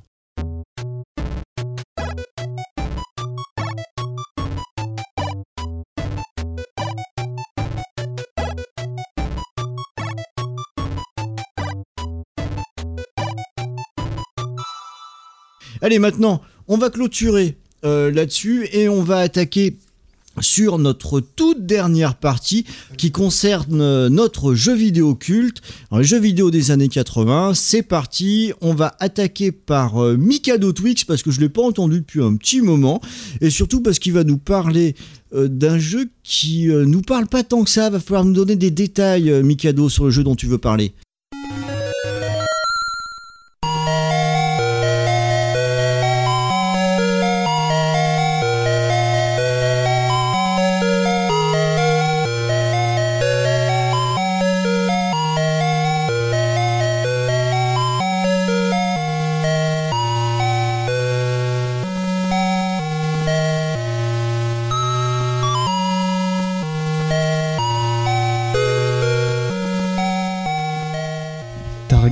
Renegade Rhône, tu viens de voir les images quand même, rassure-moi. Bah oui, en voyant les images, effectivement, j'y ai joué à ce jeu, ça y est, je vois ce que c'est. Les amis Non Ah, bah, Winson 88, oh, t'avais 4 ans, non de... Ouais, je- euh, oui. ouais, enfin, euh, moi j'avais 8 ans, mais je- ça ressemble vachement à Double Dragon quand même. Ah bah voilà, on y vient. Alors Target Renegade, c'est un jeu de type Beat'em All, tu l'as bien souligné, édité par Océan. Vous vous rappelez d'Océan? Océan. c'est Les la compiles flotte qui est en face de Océan et tout. Euh, sur le label Imagine à la fin des années 80, donc en 88 sur euh, évidemment Amstrad CPC, Commodore 64. Moi j'ai c'est une bécane que je connais pas du tout. Ouais, ouais, ouais, bah moi j'étais Team sorti- Amstrad. Il est sorti en mini en plus, là, le, le C64. si tu veux. C'est dégueulasse. Ouais, non, je, non, je suis pas dans ce trip là, je sais pas vous, mais moi pas du tout quoi. J'ai pas la fibre. En même temps, un Amiga Mini, euh, je- euh, tu vois, Tosmo, je lui demanderais de me le pirater, tu vois. Oh, rien ne vaut le son de l'Atari ST, l'Amiga Ouais. Mini ça le fera pas. Mais euh, le problème. ah, la euh, guéguerre. T'es vrai, t'es Amiga Atari, T'es Amiga, toi. Pour la musique, oui. L'Atari, oui. Parce Ah, que t'as un- finalement, avec le temps qui passe, musique, il se trouve que le chip sonore de l'Atari a du caractère que n'a pas l'Amiga, alors qu'on trouvait que c'était supérieur à l'époque. Pour les autres parties techniques, l'Amiga, au fil du temps, s'est révélé supérieur à l'Atari. C'est vrai que les mecs de VHS, besoin ils aiment bien les, Pas se euh, révéler, sortir des rails et tout. Mais c'est vrai. Donc le jeu a été adapté sur Amstrad, Commodore et ZX Spectrum. Bon là, c'est la bécane la euh, que j'ai jamais vue. Quoi. Moi j'ai jamais Enfin, eu de Citroën non plus. Donc euh, comme Oh l'a dit, euh, Oh, C'était- une bécane, le ZX Spectrum, qui avait à peu près qu'un seul mode d'affichage avec très peu de couleurs. Ouais, ouais. Par contre, pour certains types de jeux, il se trouve que c'était très approprié parce que la définition était pas mauvaise. Donc sur les jeux du genre Nightlore, ce genre de choses Ouais. qui étaient de, de, de trois quarts, les versions ZX Spectrum par exemple étaient supérieures aux versions Amstrad. Euh, par contre, au niveau son, c'était très faible, hein, le Spectrum. Envoyez-nous vos ZX Spectrum. J'en ai pas eu, mais je faisais partie d'un club quand j'étais en Bretagne où je pouvais essayer toutes les machines. Donc j'avais un Amstrad, mais j'ai beaucoup pratiqué le Commodore 64 et avant le, euh, les machines ZX, même l'Oric Atmos, enfin pour euh, si j'ai vraiment des vieux qui sont par là. Et le Mais MO7. euh, c'est des machines que j'ai touchées, ouais, tout à fait. D'accord, ok, moi j'ai jamais vu ça de ma vie. Enfin, pourtant, bon, je pense être un peu euh, hors dinosaure, tu vois, mais j'ai Amiga, tout ça, mais alors, euh, au-delà de l'Amstrad, j'ai jamais vu. hein.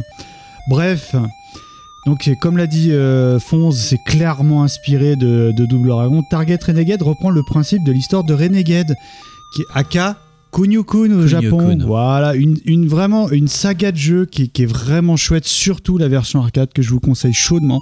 J'ai un gros oui de la tête de Rhône. Faites pas Renegade, hein, faites Kunio-kun d'entrée de jeu, quoi. De- Ouais, faut être honnête, il est euh, beaucoup mieux. hein. Mais voilà, moi c'est mon jeu de cœur, on est dans le souvenir. Et pourquoi j'adore ce jeu? Parce que c'est peut-être, peut-être mon premier souvenir de jeu coop. Pourquoi? Parce qu'évidemment, on pouvait jouer à deux. Et quoi de plus plaisant que de castagner du vilain à deux copains? Alors, à l'époque, euh, ça va parler aux anciens, on se battait pour avoir soit le clavier, soit le quick shot. Ron, ah Ron, tu me fais plaisir, tu souris et tout quoi. Aujourd'hui, on dit ZQSD, mais à l'époque, Ron, c'était AQOP. Parce que le haut, bas, gauche, droite, c'était le AQOP. Et, si je peux me permettre, je continue de penser que le AQOP est bien plus efficace. On est d'accord, parce que après, bon, euh, naturellement, quand on a Parle commencé à jouer au FPS, mais on digresse, moi je m'en fous. T'as t'as voulu carjacker mon émission, bah je fais, ton, je fais du VHS quoi. de, il parle de quoi les gens de Et, euh, et évidemment, on a tous euh, dévié quand on joue au clavier euh, au, au- au- bah, aux flèches parce que bah, on a commencé à jouer à du FPS machin. Mais les anciens, les anciens le savent. La QOP espace, c'est la vie. Point barre. C'est la suite. euh, alors, c'est plus un achat de licence qu'une réelle suite de Kunio-kun à slash Renegade en Europe. Parce que c'est pas Kishimoto, ça, Target. Pas du tout, pas du tout. Voilà, c'est ça. Kishimoto qui est vraiment le, le faiseur euh, de, de Renegade, qui est vraiment, encore une fois, je le souligne. hein, Aujourd'hui, c'est vraiment un jeu, un jeu à faire qui est bon, certes daté, mais qui reste un très très très très bon jeu d'arcade si vous avez la possibilité de le faire. Ouais, bah oui, faut pas Amstrad, tout ça, c'est épouvantable. Et euh, voilà, j'ai énormément de souvenirs. Là, on, vous voyez, on se défile l'image. Le petit souvenir de la prostituée qui pouvait te briser une. Des battes dans la gueule, c'est génial. voilà, ce qui pouvait te briser les, on va dire les parties les euh, intimes. Non, mais vraiment, dans, dans tous les beat'em all, s'il n'y a pas au moins une prostituée avec un fouet ou un truc comme Ah, ça, ça le fait pas de toute façon. ouais. hein. Et la feature qu'on dit aujourd'hui, qui moi à l'époque me rendait ouf, c'est quand les gars étaient au sol, Ah, te les taper au sol. tu pouvais les taper Ah, au sol. les Et donc, euh, comme on disait, on pouvait les finir. Tu vois, un Rhône.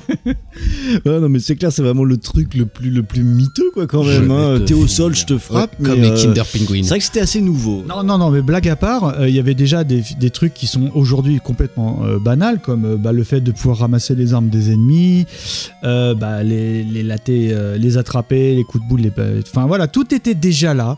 Pour moi, ça reste le- un des meilleurs beat'em all sur Amstrad, un, un de mes meilleurs jeux coop d'époque. Et évidemment beaucoup mieux que les versions, euh, les adaptations euh, Amstrad, des- des- notamment des Double Dragons, quoi.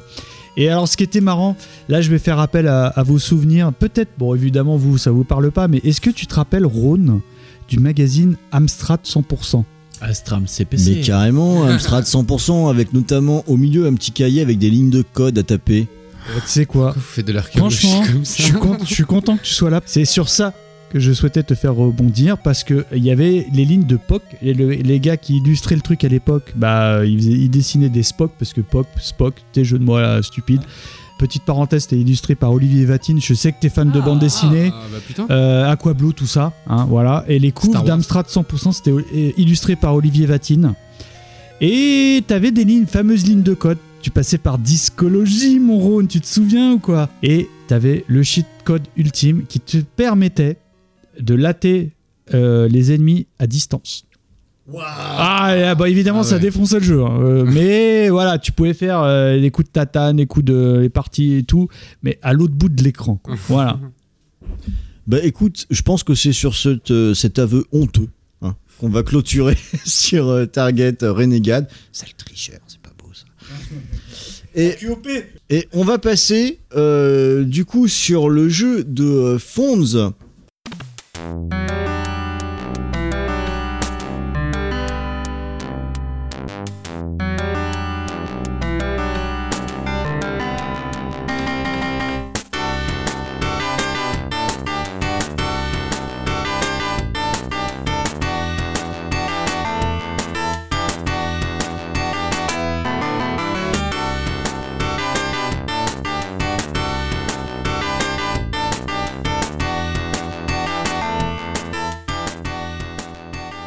Fonz qui va nous parler, je ne sais pas trop de quelle version tu vas parler, sur quelle machine, puisqu'on parle de Super Hang-On. Alors moi je l'ai fait en plusieurs euh, versions. C'est-à-dire qu'en fait moi la première fois que j'ai découvert c'est sur Mega Drive. D'accord. Ouais, Et- Comme ça, par défaut, j'avais pensé à la Master System avec le jeu qui était. Ah, euh, on était des bourgeois chez moi. non, c'est parce qu'en fait, euh, moi, la période 8 bits, c'est pour ça que ça a été très difficile de trouver quelque chose, c'est que j'y ai pas eu le droit. Ah, Parce que d'accord. ma maman avait dit, euh, non, pas de console de jeu, ça a l'air d'être de la merde. Et, et du coup, euh, j'ai attendu très longtemps, en fait, euh, pour avoir une vraie bécane de salon. Et du coup, ouais, j'ai eu Super Handgun, Super Thunderblade, c'est pour ça qu'en fait, c'est pareil sur le. J'ai mis aussi plus jeux d'arcade Sega, parce qu'en fait, bah, moi, j'ai connu aussi les versions, du coup, d'arcade de ces trucs-là. Donc, toi, t'as attaqué avec la Mega Drive? Ouais. Ah ouais, quel bonheur, dis donc, attaqué par cette machine. Ouais, moi je trouvais aussi, ouais. Parce que attaqué par euh, Super Handgun, euh, enfin Outrun, euh, un peu moins Thunderblade. Shinobi, Shinobi, t'avais. euh, Space Harrier. T'as Space Harrier, ouais. Ah, putain, la vache, chez Sega, il y avait du lourd. Il y avait du, très très lourd, quoi. en, en- en- comme ça. En plus, c'était quasiment. Enfin, c'était pas de l'arcade perfect, mais c'était des jeux qui étaient très beaux, qui étaient super jolis pour l'époque. Parce que ouais, euh, moi j'avais des copains qui avaient euh, Mario chez eux et je fais ah c'est piteux Mario, il y a pas de couleur en arrière-fond, il y a pas de parallaxe quoi. Pourquoi, pourquoi ça bave euh, c'est ça, c'est dégueulasse, il y a que les couleurs. Et, ça euh, fait plaisir de dire ça parce qu'en plus Creepers n'est pas là parce qu'on a toujours une petite guéguerre hein, Nintendo Sega entre nous. Allez, je l'avoue, je suis un fanboy Sega, on va pas se refaire. Hein, mais donc là, je peux Homme profiter pour le dire. Je vois que Mikado demande la parole, mais je ne vais pas lui la donner parce qu'il va dire du bien de Nintendo et me contredire. Je suis sûr, cette espèce de salopard. Oui, mais moi je suis là, en fait, quand il n'y a pas Creeper, je le représente. Et euh, non, mais c'est bien. euh, c'est bien d'avoir de- des gens qui représentent Sega parce que. euh, Ose, je t'embrasse parce que t'étais un des rares à défendre Sega et aujourd'hui il y a Rhône. Bon, voilà. Bon, les, je, je le laisse ramer, hein, je vous le passe. Bah, il y a Rode et Fonz, hein, ce qui Ah fait ouais. déjà qu'on est plusieurs là sur le coup. Ah oui, je suis très très fan de Sega 16 bits, c'est une horreur. C'est ouais donc et puis alors, Super On Gone, ouais, j'avais euh, j'avais trouvé le moyen d'avoir parce qu'en plus ils ont fait des bornes pour jouer euh, sur la bécane et c'était super génial. Alors moi j'étais trop dedans quoi. Mais euh, ouais non, Super On Gone On est c'était en quelle année là, pardonne-moi 88 si je me trompe pas ou quoi. Un truc comme ça. Bah du coup sur Mega Drive, oui forcément t'arrives vraiment tard hein, sur euh, la ah ouais fin, ouais, la ouais, fin mais... des 80s. ouais ouais, ah bah oui. Su- Super Hang-On de mémoire, c'est un des jeux qui, était, qui est sorti assez tôt hein, sur la machine, donc euh, oui. Ouais, ça la devait être au machine en fait elle est hein. sortie enfin pour une 16 bits elle est sortie relativement tôt en fait euh, enfin par rapport à la Super NES. Donc du coup ouais tu t'es bouffé tous les jeux d'arcade de chez Sega, Super Hang-On, Thunderblade, euh, Out- Outrun, t'as même eu euh, après la suite Turbo Outrun et tout le bordel. Et donc ouais euh, tu, finalement tu, joues à des jeux d'arcade mais chez toi et tu dis il y a pas tellement de différence en fait. enfin moi j'avais trouvé quoi. Après euh, j'étais gamin hein, donc euh, Ouais, c'est ça. Bah, enfin, je, dois- je vais être honnête, hein, je partage tout à fait ça. Moi, quand j'ai vu la Mega Drive débarquer, je fais. Parce que sans déconner euh, ouais enfin après c'est sûr que ouais si tu compares à la Super NES ouais il y avait quand même un poil plus de couleurs. C'est un jeu du line-up un peu, non Ou- Euh, quasiment, je crois. Ouais, moi, de pour mémoire, moi, c'était surtout les. Space Harrier, les trucs comme ça. Space Harrier, Super t'es- En fait, t'es en train de gruger, parce que dans le meilleur des cas, t'es en 90, quoi, non Ah non, non, non. Non, non, non, Super Hang-On, c'est avant, c'est vraiment au tout départ, hein, Super Hang-On. hein. Et on est. euh, 88-89, Super c'est- hein. C'était bien vu parce que du coup, on a quand même un jeu de course de Sega, ce qui est une de leurs marques de fabrique, mais qui restait en 2D. Ah ouais. Et euh, pas besoin de mode 7 en fait, hein, ça marchait plutôt pas Ah mal. non, puis t'avais Euh, un, un sentiment de vitesse de dingue et c'est euh, et c'est pareil, je suis pas sûr qu'il y ait eu un jeu de Formule 1 qui allait comme ça, tu sais, qui avait ce sentiment de vitesse là. Mais vraiment, moi, il m'avait bluffé. En plus, je suis pas très moto en vrai. Donc euh, j'ai putain euh, le coup, non, ça, ça m'avait vraiment Moi, impressionné. je reconnais, j'étais plus enduro racer parce qu'on faisait des sauts. mais le euh, Enduro Racer, c'était génial aussi. ah, c'était génial. Bah écoute, merci beaucoup Fonz, moi ça me fait plaisir hein, d'avoir pu parler un petit peu de Mega Drive hein, et puis Creepers quand je suis à peu près sûr que tu écouteras cette émission, et ben écoute tu vois la Mega Drive est en force, va, va faire un tour avec ta machine et ces trois pauvres couleurs qui bavent. Nous on avait de l'arcade à la maison donc Sega gagne une fois de plus. Comme d'hab. Ah bon je, je vais terminer, je vais terminer avec le jeu euh, de, Winston. Alors j'ai un peu fait exprès de le mettre de côté pour la fin parce qu'il s'avère que c'est un jeu vraiment que j'aime beaucoup. Sérieux? Eh ben oui, figure-toi. Donc moi, je. Si, Ah, bah Winston, oui, oh là là.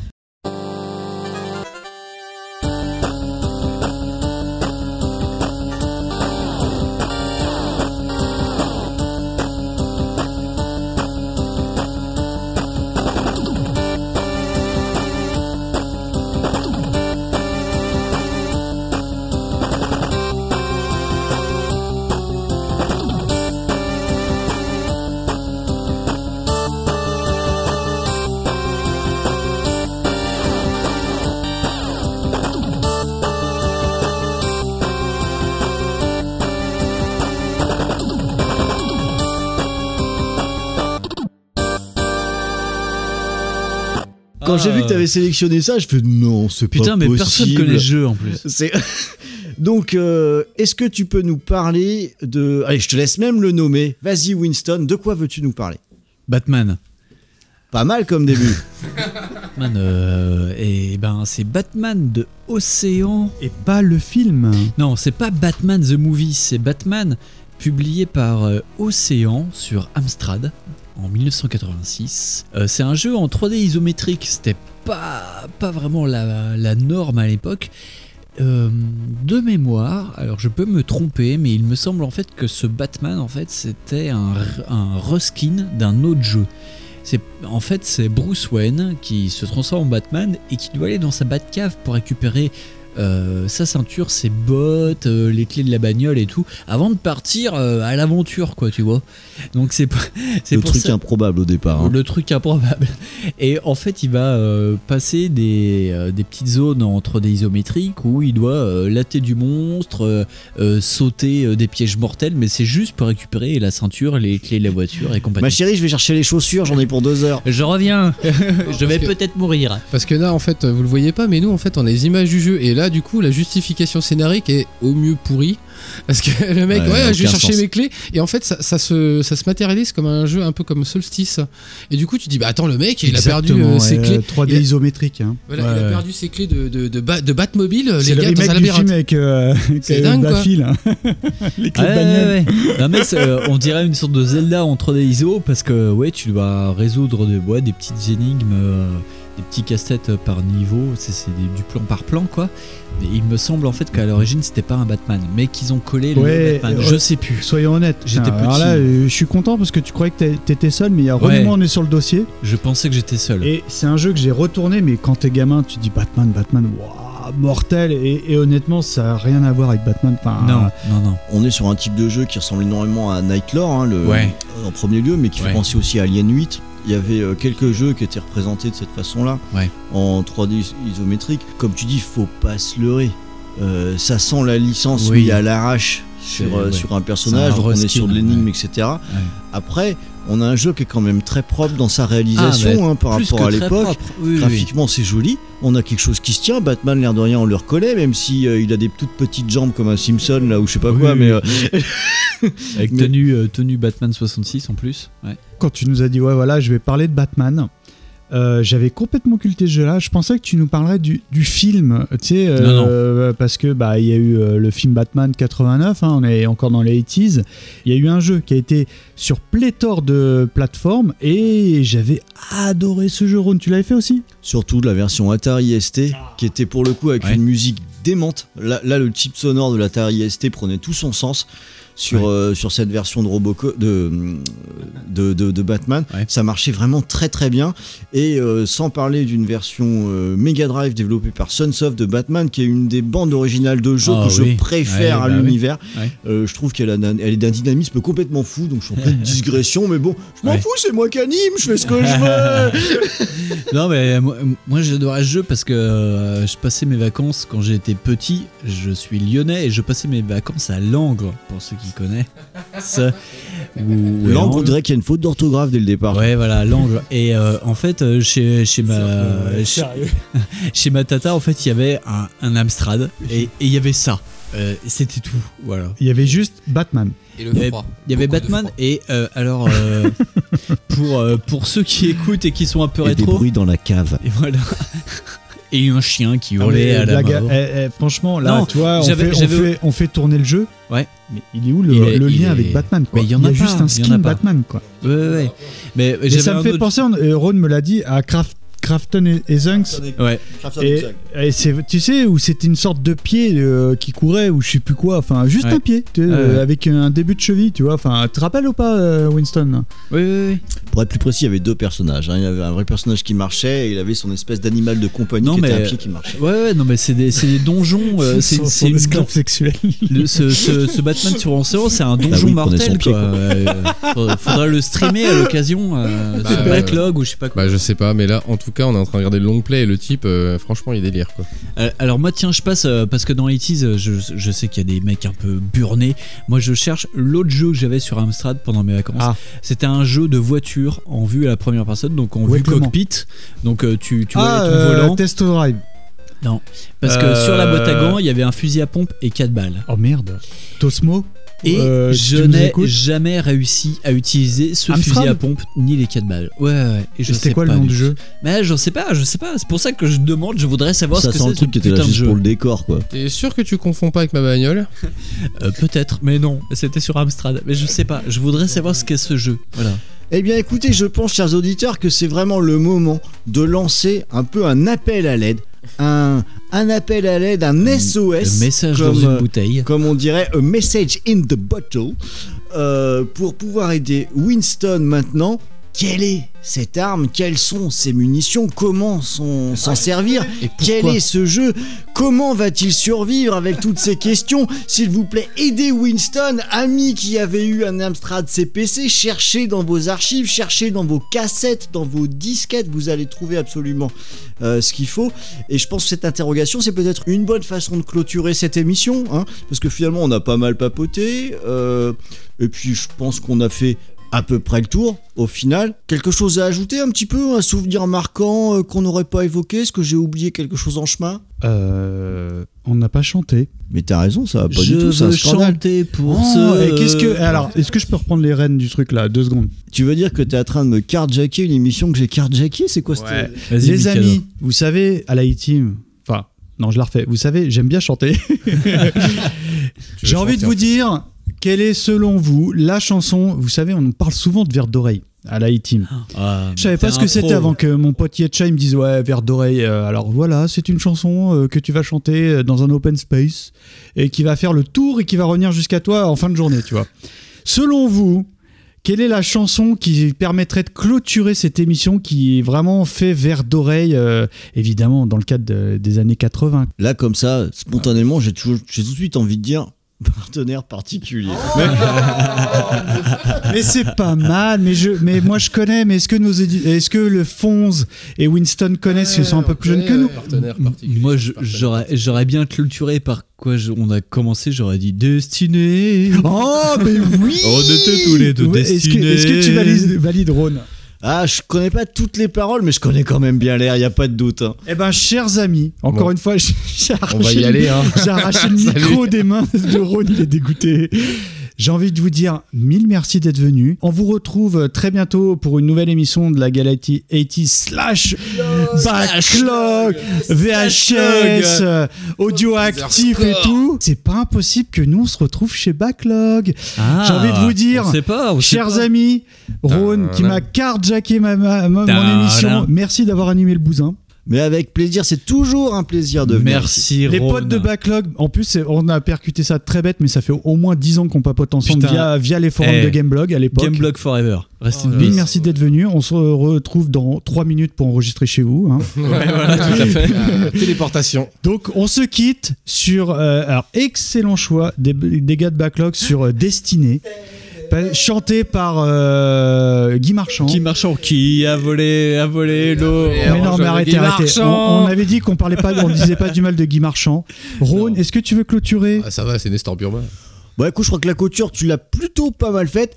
À nouveau, le but essentiel de nos émissions. J'espère que vous êtes amusés autant que nous. On s'est plutôt bien marré, nous. Hein. Ah bah c'était un plaisir. Voilà, c'était plutôt pas mal. Envoyez-nous des sous. Hein, un peu. Hein, alors n'oubliez Oui, pas, on le fait souvent avec VHS, Eh, mais du coup, qui pète. comme je, comme, je, comme je présente ici, je peux me le permettre, on a déjà demandé avec VHS, n'hésitez pas à nous envoyer sur Twitter des photos des bières que vous êtes en train de boire pendant Ouais, que vous écoutez l'émission. À fond la Hein, caisse. bière et podcast, un- ça fait très bon ménage, sauf au volant, bien sûr, vous êtes tout de suite emmerdant hein, parce qu'on perd une compliqué, main, ouais. c'est toujours gênant. Faites-le toujours discrètement. Voilà. À 80. Mais donc, n'hésitez pas, vous voyez, on est très content et je crois que c'est le moment de chanter. À bientôt, les amis. Merci encore, les gars de Backlog. Merci beaucoup à vous. Merci.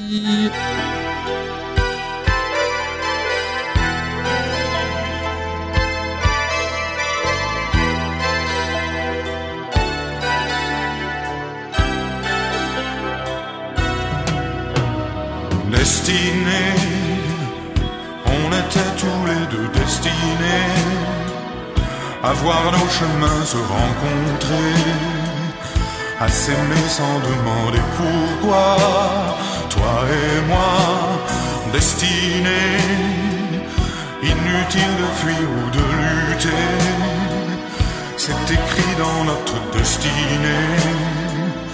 Tu ne pourras pas y échapper. C'est gravé.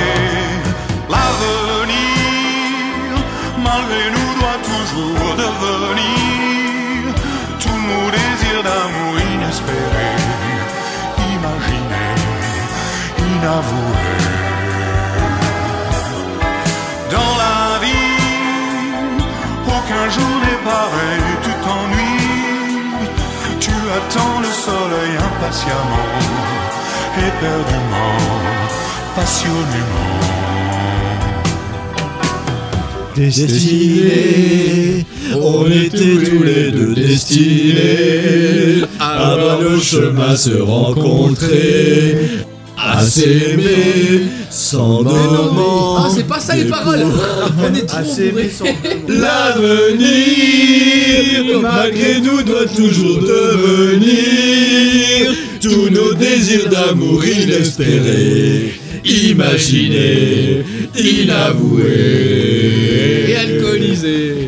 Dans la vie, dans la vie, aucun jour n'est pareil, tu t'ennuies, tu attends le soleil impatiemment, éperdument, passionnément. Du connaît de Guingamp Bravo. À bientôt les amis. Et maintenant, passer de France 2 à France 3 pour la suite.